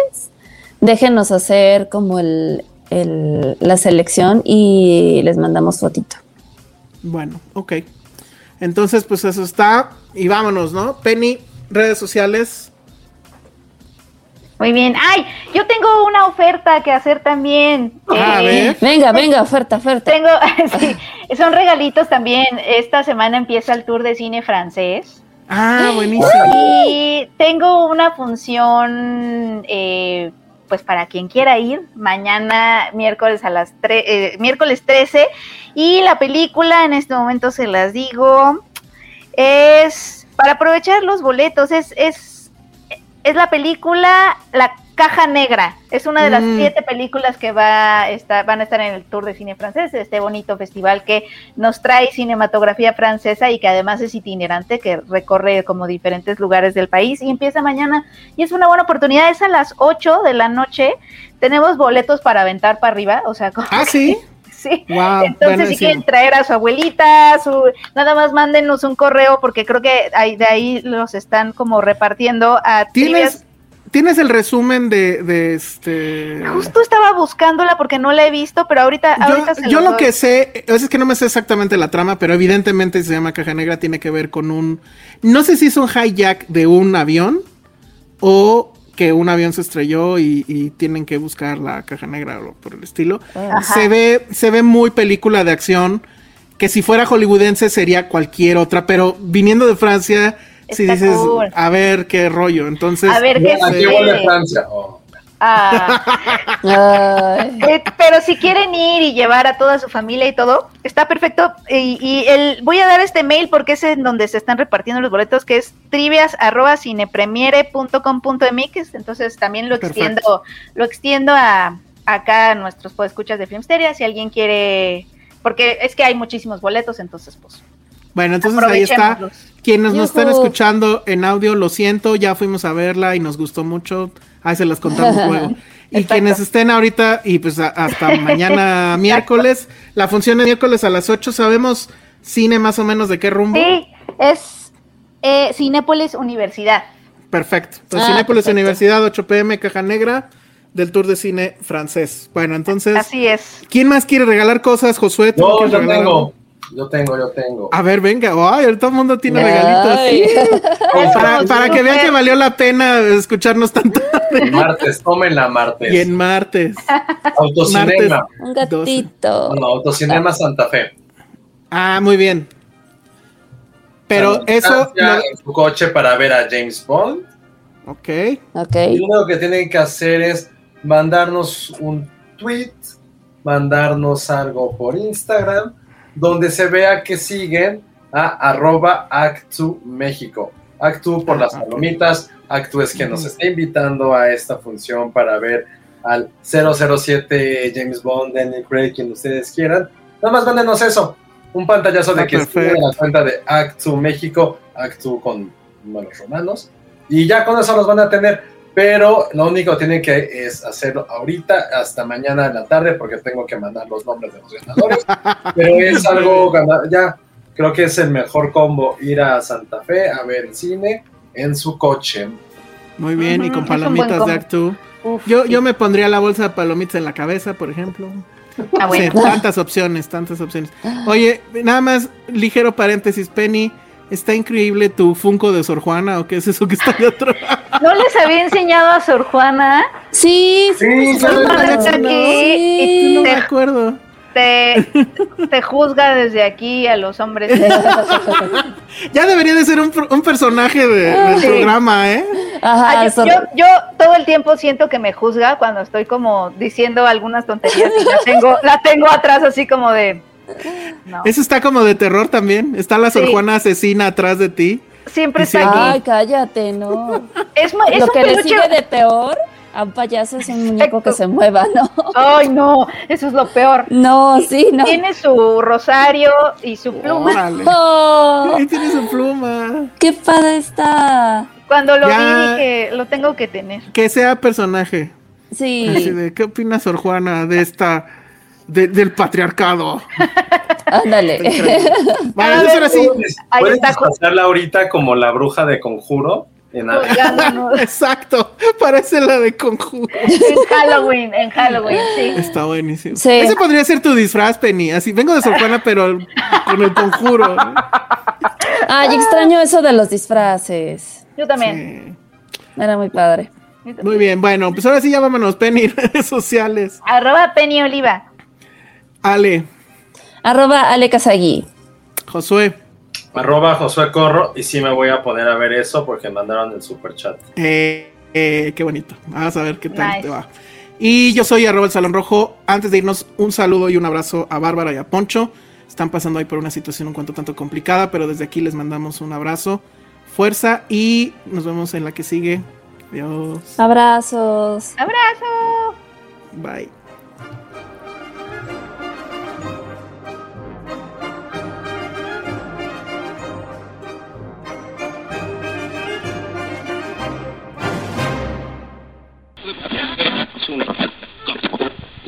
Oigan, pero espérense, vamos a hablar de escenas de un matrimonio. En 1954, Ingmar Bergman hizo un ensayo que se llamaba The Making of Films. Era el inicio de su carrera y ahí mostraba una angustia que probablemente todo artista padece en algún momento de su carrera. Él decía que sentía ansiedad incesante de si lo que hacía iba a perdurar, de que si a lo mejor un pequeño metraje de lo que había filmado hasta entonces iba a significar algo en el futuro, algo para alguien al menos. Y bueno, todos sabemos qué pasó después. Esto era al inicio de su carrera y después pues despegó completamente hasta convertirse en la leyenda que hoy es. Fue hasta los 55 años que decide hacer un cambio en su carrera y dirigir Scenes from a Marriage. La primera vez que dirigía para televisión. Era una serie de seis episodios que además estaba filmada con una técnica no muy depurada en el sentido técnico, es decir, la filmación no era en una alta definición o lo que se entendía en ese entonces por alta definición, la cámara era prácticamente siempre estaba en close-ups y para él era un producto bastante no, no decir digno, sino interesante. O sea, no tenía él esta tara de que la televisión era un arte menor, al contrario, él vivía en una isla y entonces él decía que para él la televisión era lo más magnífico, se enteraba de todo gracias a la televisión, del clima, de las noticias y le gustaban pues los programas musicales, él decía. Entonces, bueno, pues fue una serie que tuvo muchísimo éxito y que le dio una de las satisfacciones que probablemente más eh, orgullo le daban. Y era que después de que se transmitió por televisión esta serie, el índice de personas que se divorciaron en Suecia y en Dinamarca aumentó muchísimo. Y eso le daba mucha risa. Decía, finalmente creo que mi, mi aportación a todo eso es hacerle eh, ver a la gente que no tiene ningún sentido estar con alguien a quien no quieres que no tiene ningún sentido perder tanto tiempo en una relación que no funciona. Él decía que escenas de un matrimonio era en realidad sobre estos personajes que son inválidos de las emociones. Es decir, es gente refinada, es gente educada, que, lee libros, que ve cine, que sabe de la vida, pero no sabe de ellos mismos y no sabe cómo manejar esas emociones con el otro, ni, ni, ni cómo controlarlas, ni cómo afrontarlas. Entonces, bueno, la verdad es que la idea de que alguien viniera a hacer un remake de escenas de un matrimonio, de entrada parecía una cosa pues no sé, que, involucraba a lo mejor mucha soberbia, pero que en la historia ya había pasado. Eh, Bergman tenía miedo de que su cine no influyera. Bueno, escenas de un matrimonio, ahí les va la lista. O sea, influyó obviamente a Woody Allen y ahí está Husbands and Wife, que es digamos su versión de escenas de un matrimonio. Eh, influyó obviamente a Noah Baumbach y ahí está Marriage Story, que pues es absolutamente su versión de escenas de un matrimonio. Una versión, digamos, muy interesante, versión entre comillas muy interesante, es la de Andrei Suginev en esta película que se llama Loveless. La hemos platicado, la platicamos en algún momento aquí en Filmsteria y fuimos muy fans. En, ese primer momento yo no la detecté como una versión de escenas de un matrimonio, porque lo que hace este director ruso es voltear el foco y mostrarnos la historia del niño. Si se acuerdan, esta película es sobre un niño que escapa de su casa porque eh, sus papás se la pasan peleando. Y esa era una idea que tenía Bergman. En un principio pensó que podría ser esa un, foco, pero después se decidió porque fuera así la, la, historia de los adultos. Y es también una de las ideas que tuvo Hayai Levi, que es el director de esta nueva versión para HBO, que acaba justo de terminar. En un principio pensó que podría ser interesante, pero decidió darle un giro más prominente y es que en este caso es ella la que lleva esa casa, ella es la que tiene el control del dinero y por lo tanto pues obviamente tiene más poder. Y bueno creo que ese es el gran giro de actualización que le da esta nueva versión. Pero las versiones que ha habido de, escenas de un matrimonio no se quedan ahí. Está la de Aziz Ansari que es en realidad Master of None 3 había por ahí muchos comentarios saludos Monse de que se, se, el final era muy parecido y es que el inicio es muy parecido. Eh, eh, esa serie de, de Ansari empieza con la entrevista de este matrimonio que pues es de, de, dos mujeres y empiezan también las están entrevistando y están en un sillón. Es su versión de Bergman y es muy curioso ya a la distancia Master of None porque la primera es su versión de Allen, la segunda es su versión de De Sica y la tercera pues es su Bergman. La verdad es que Aziz Ansari tiene grandes aspiraciones, no siempre las cumple. Entonces, bueno, hay muchísimas, muchísimas versiones y ¿qué fue lo que hizo que Bergman decidiera contar esta historia? Bueno, en realidad era en cierta forma su propia historia. Él había o tuvo, creo, cinco matrimonios, ya había tenido, ya había vivido a los 55 todas estas eh, situaciones con eh, eh, parejas que no habían funcionado. Pero él decía también que lo que más eh, lo inspiró, pues, es que él conocía a la pareja que se ve en esta historia, es decir, a esta pareja refinada, culta, con dinero,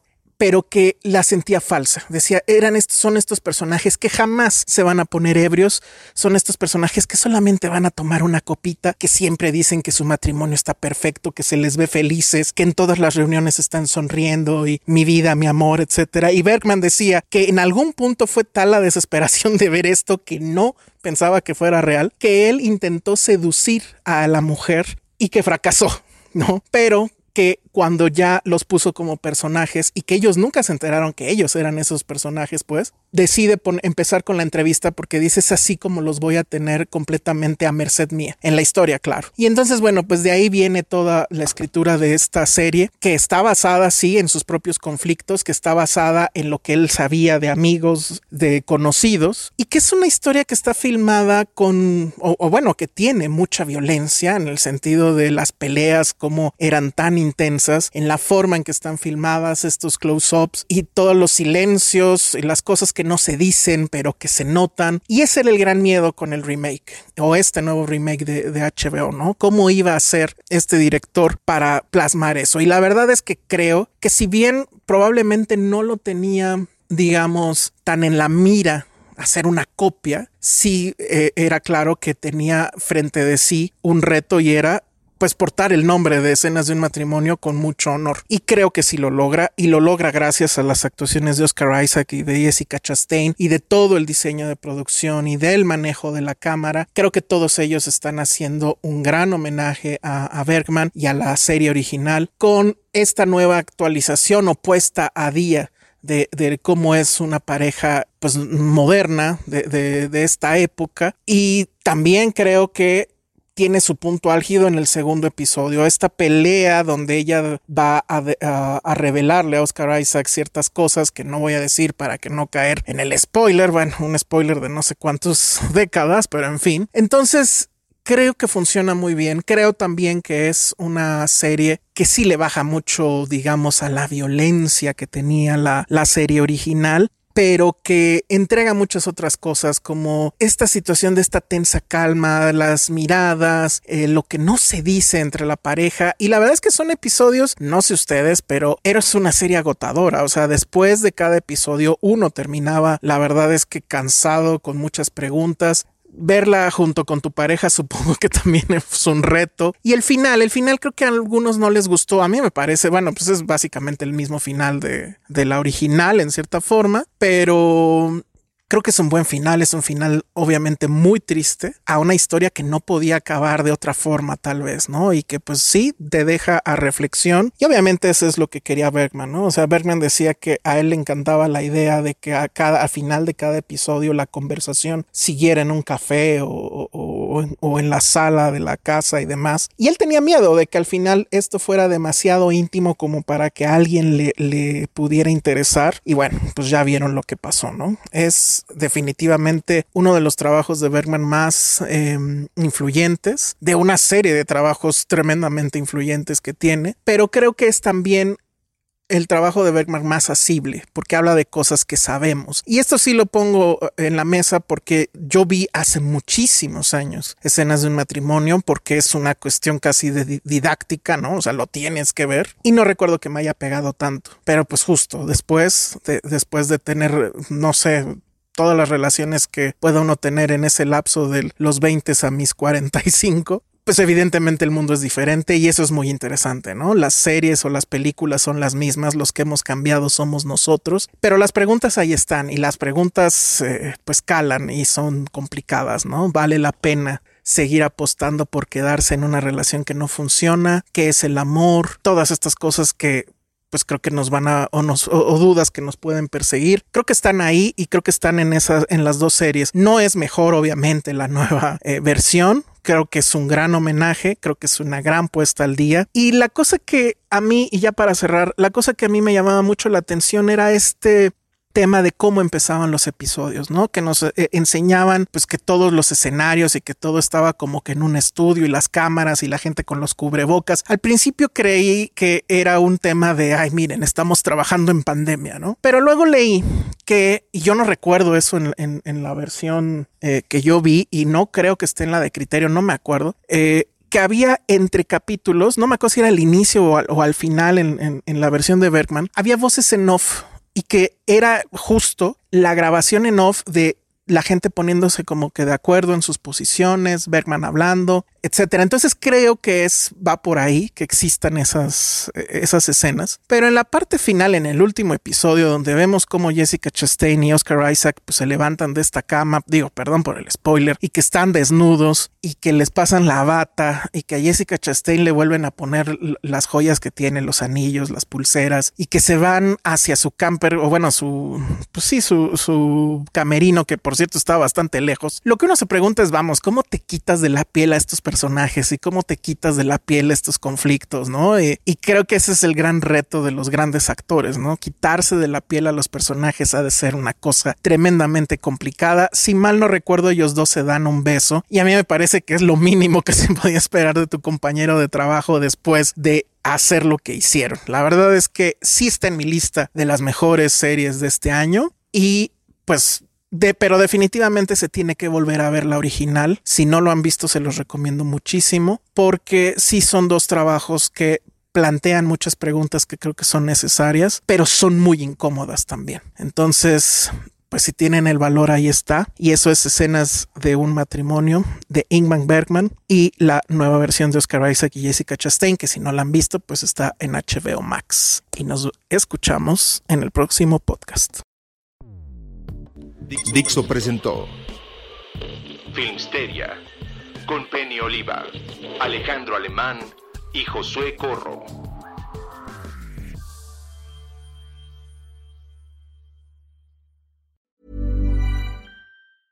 Hey, folks, I'm Mark Marin from the WTF Podcast, and this episode is brought to you by Kleenex Ultra Soft Tissues, your ally to help tackle your allergy symptoms this season. I love the change of seasons, but nobody loves pollen and all those other things floating in the air that make you sneeze during this nice weather. Kleenex Ultra Soft Tissues are hypoallergenic and allergist approved, so fight back against watery eyes and runny noses without worrying about irritating your skin. For this allergy season, grab Kleenex and face allergies head on.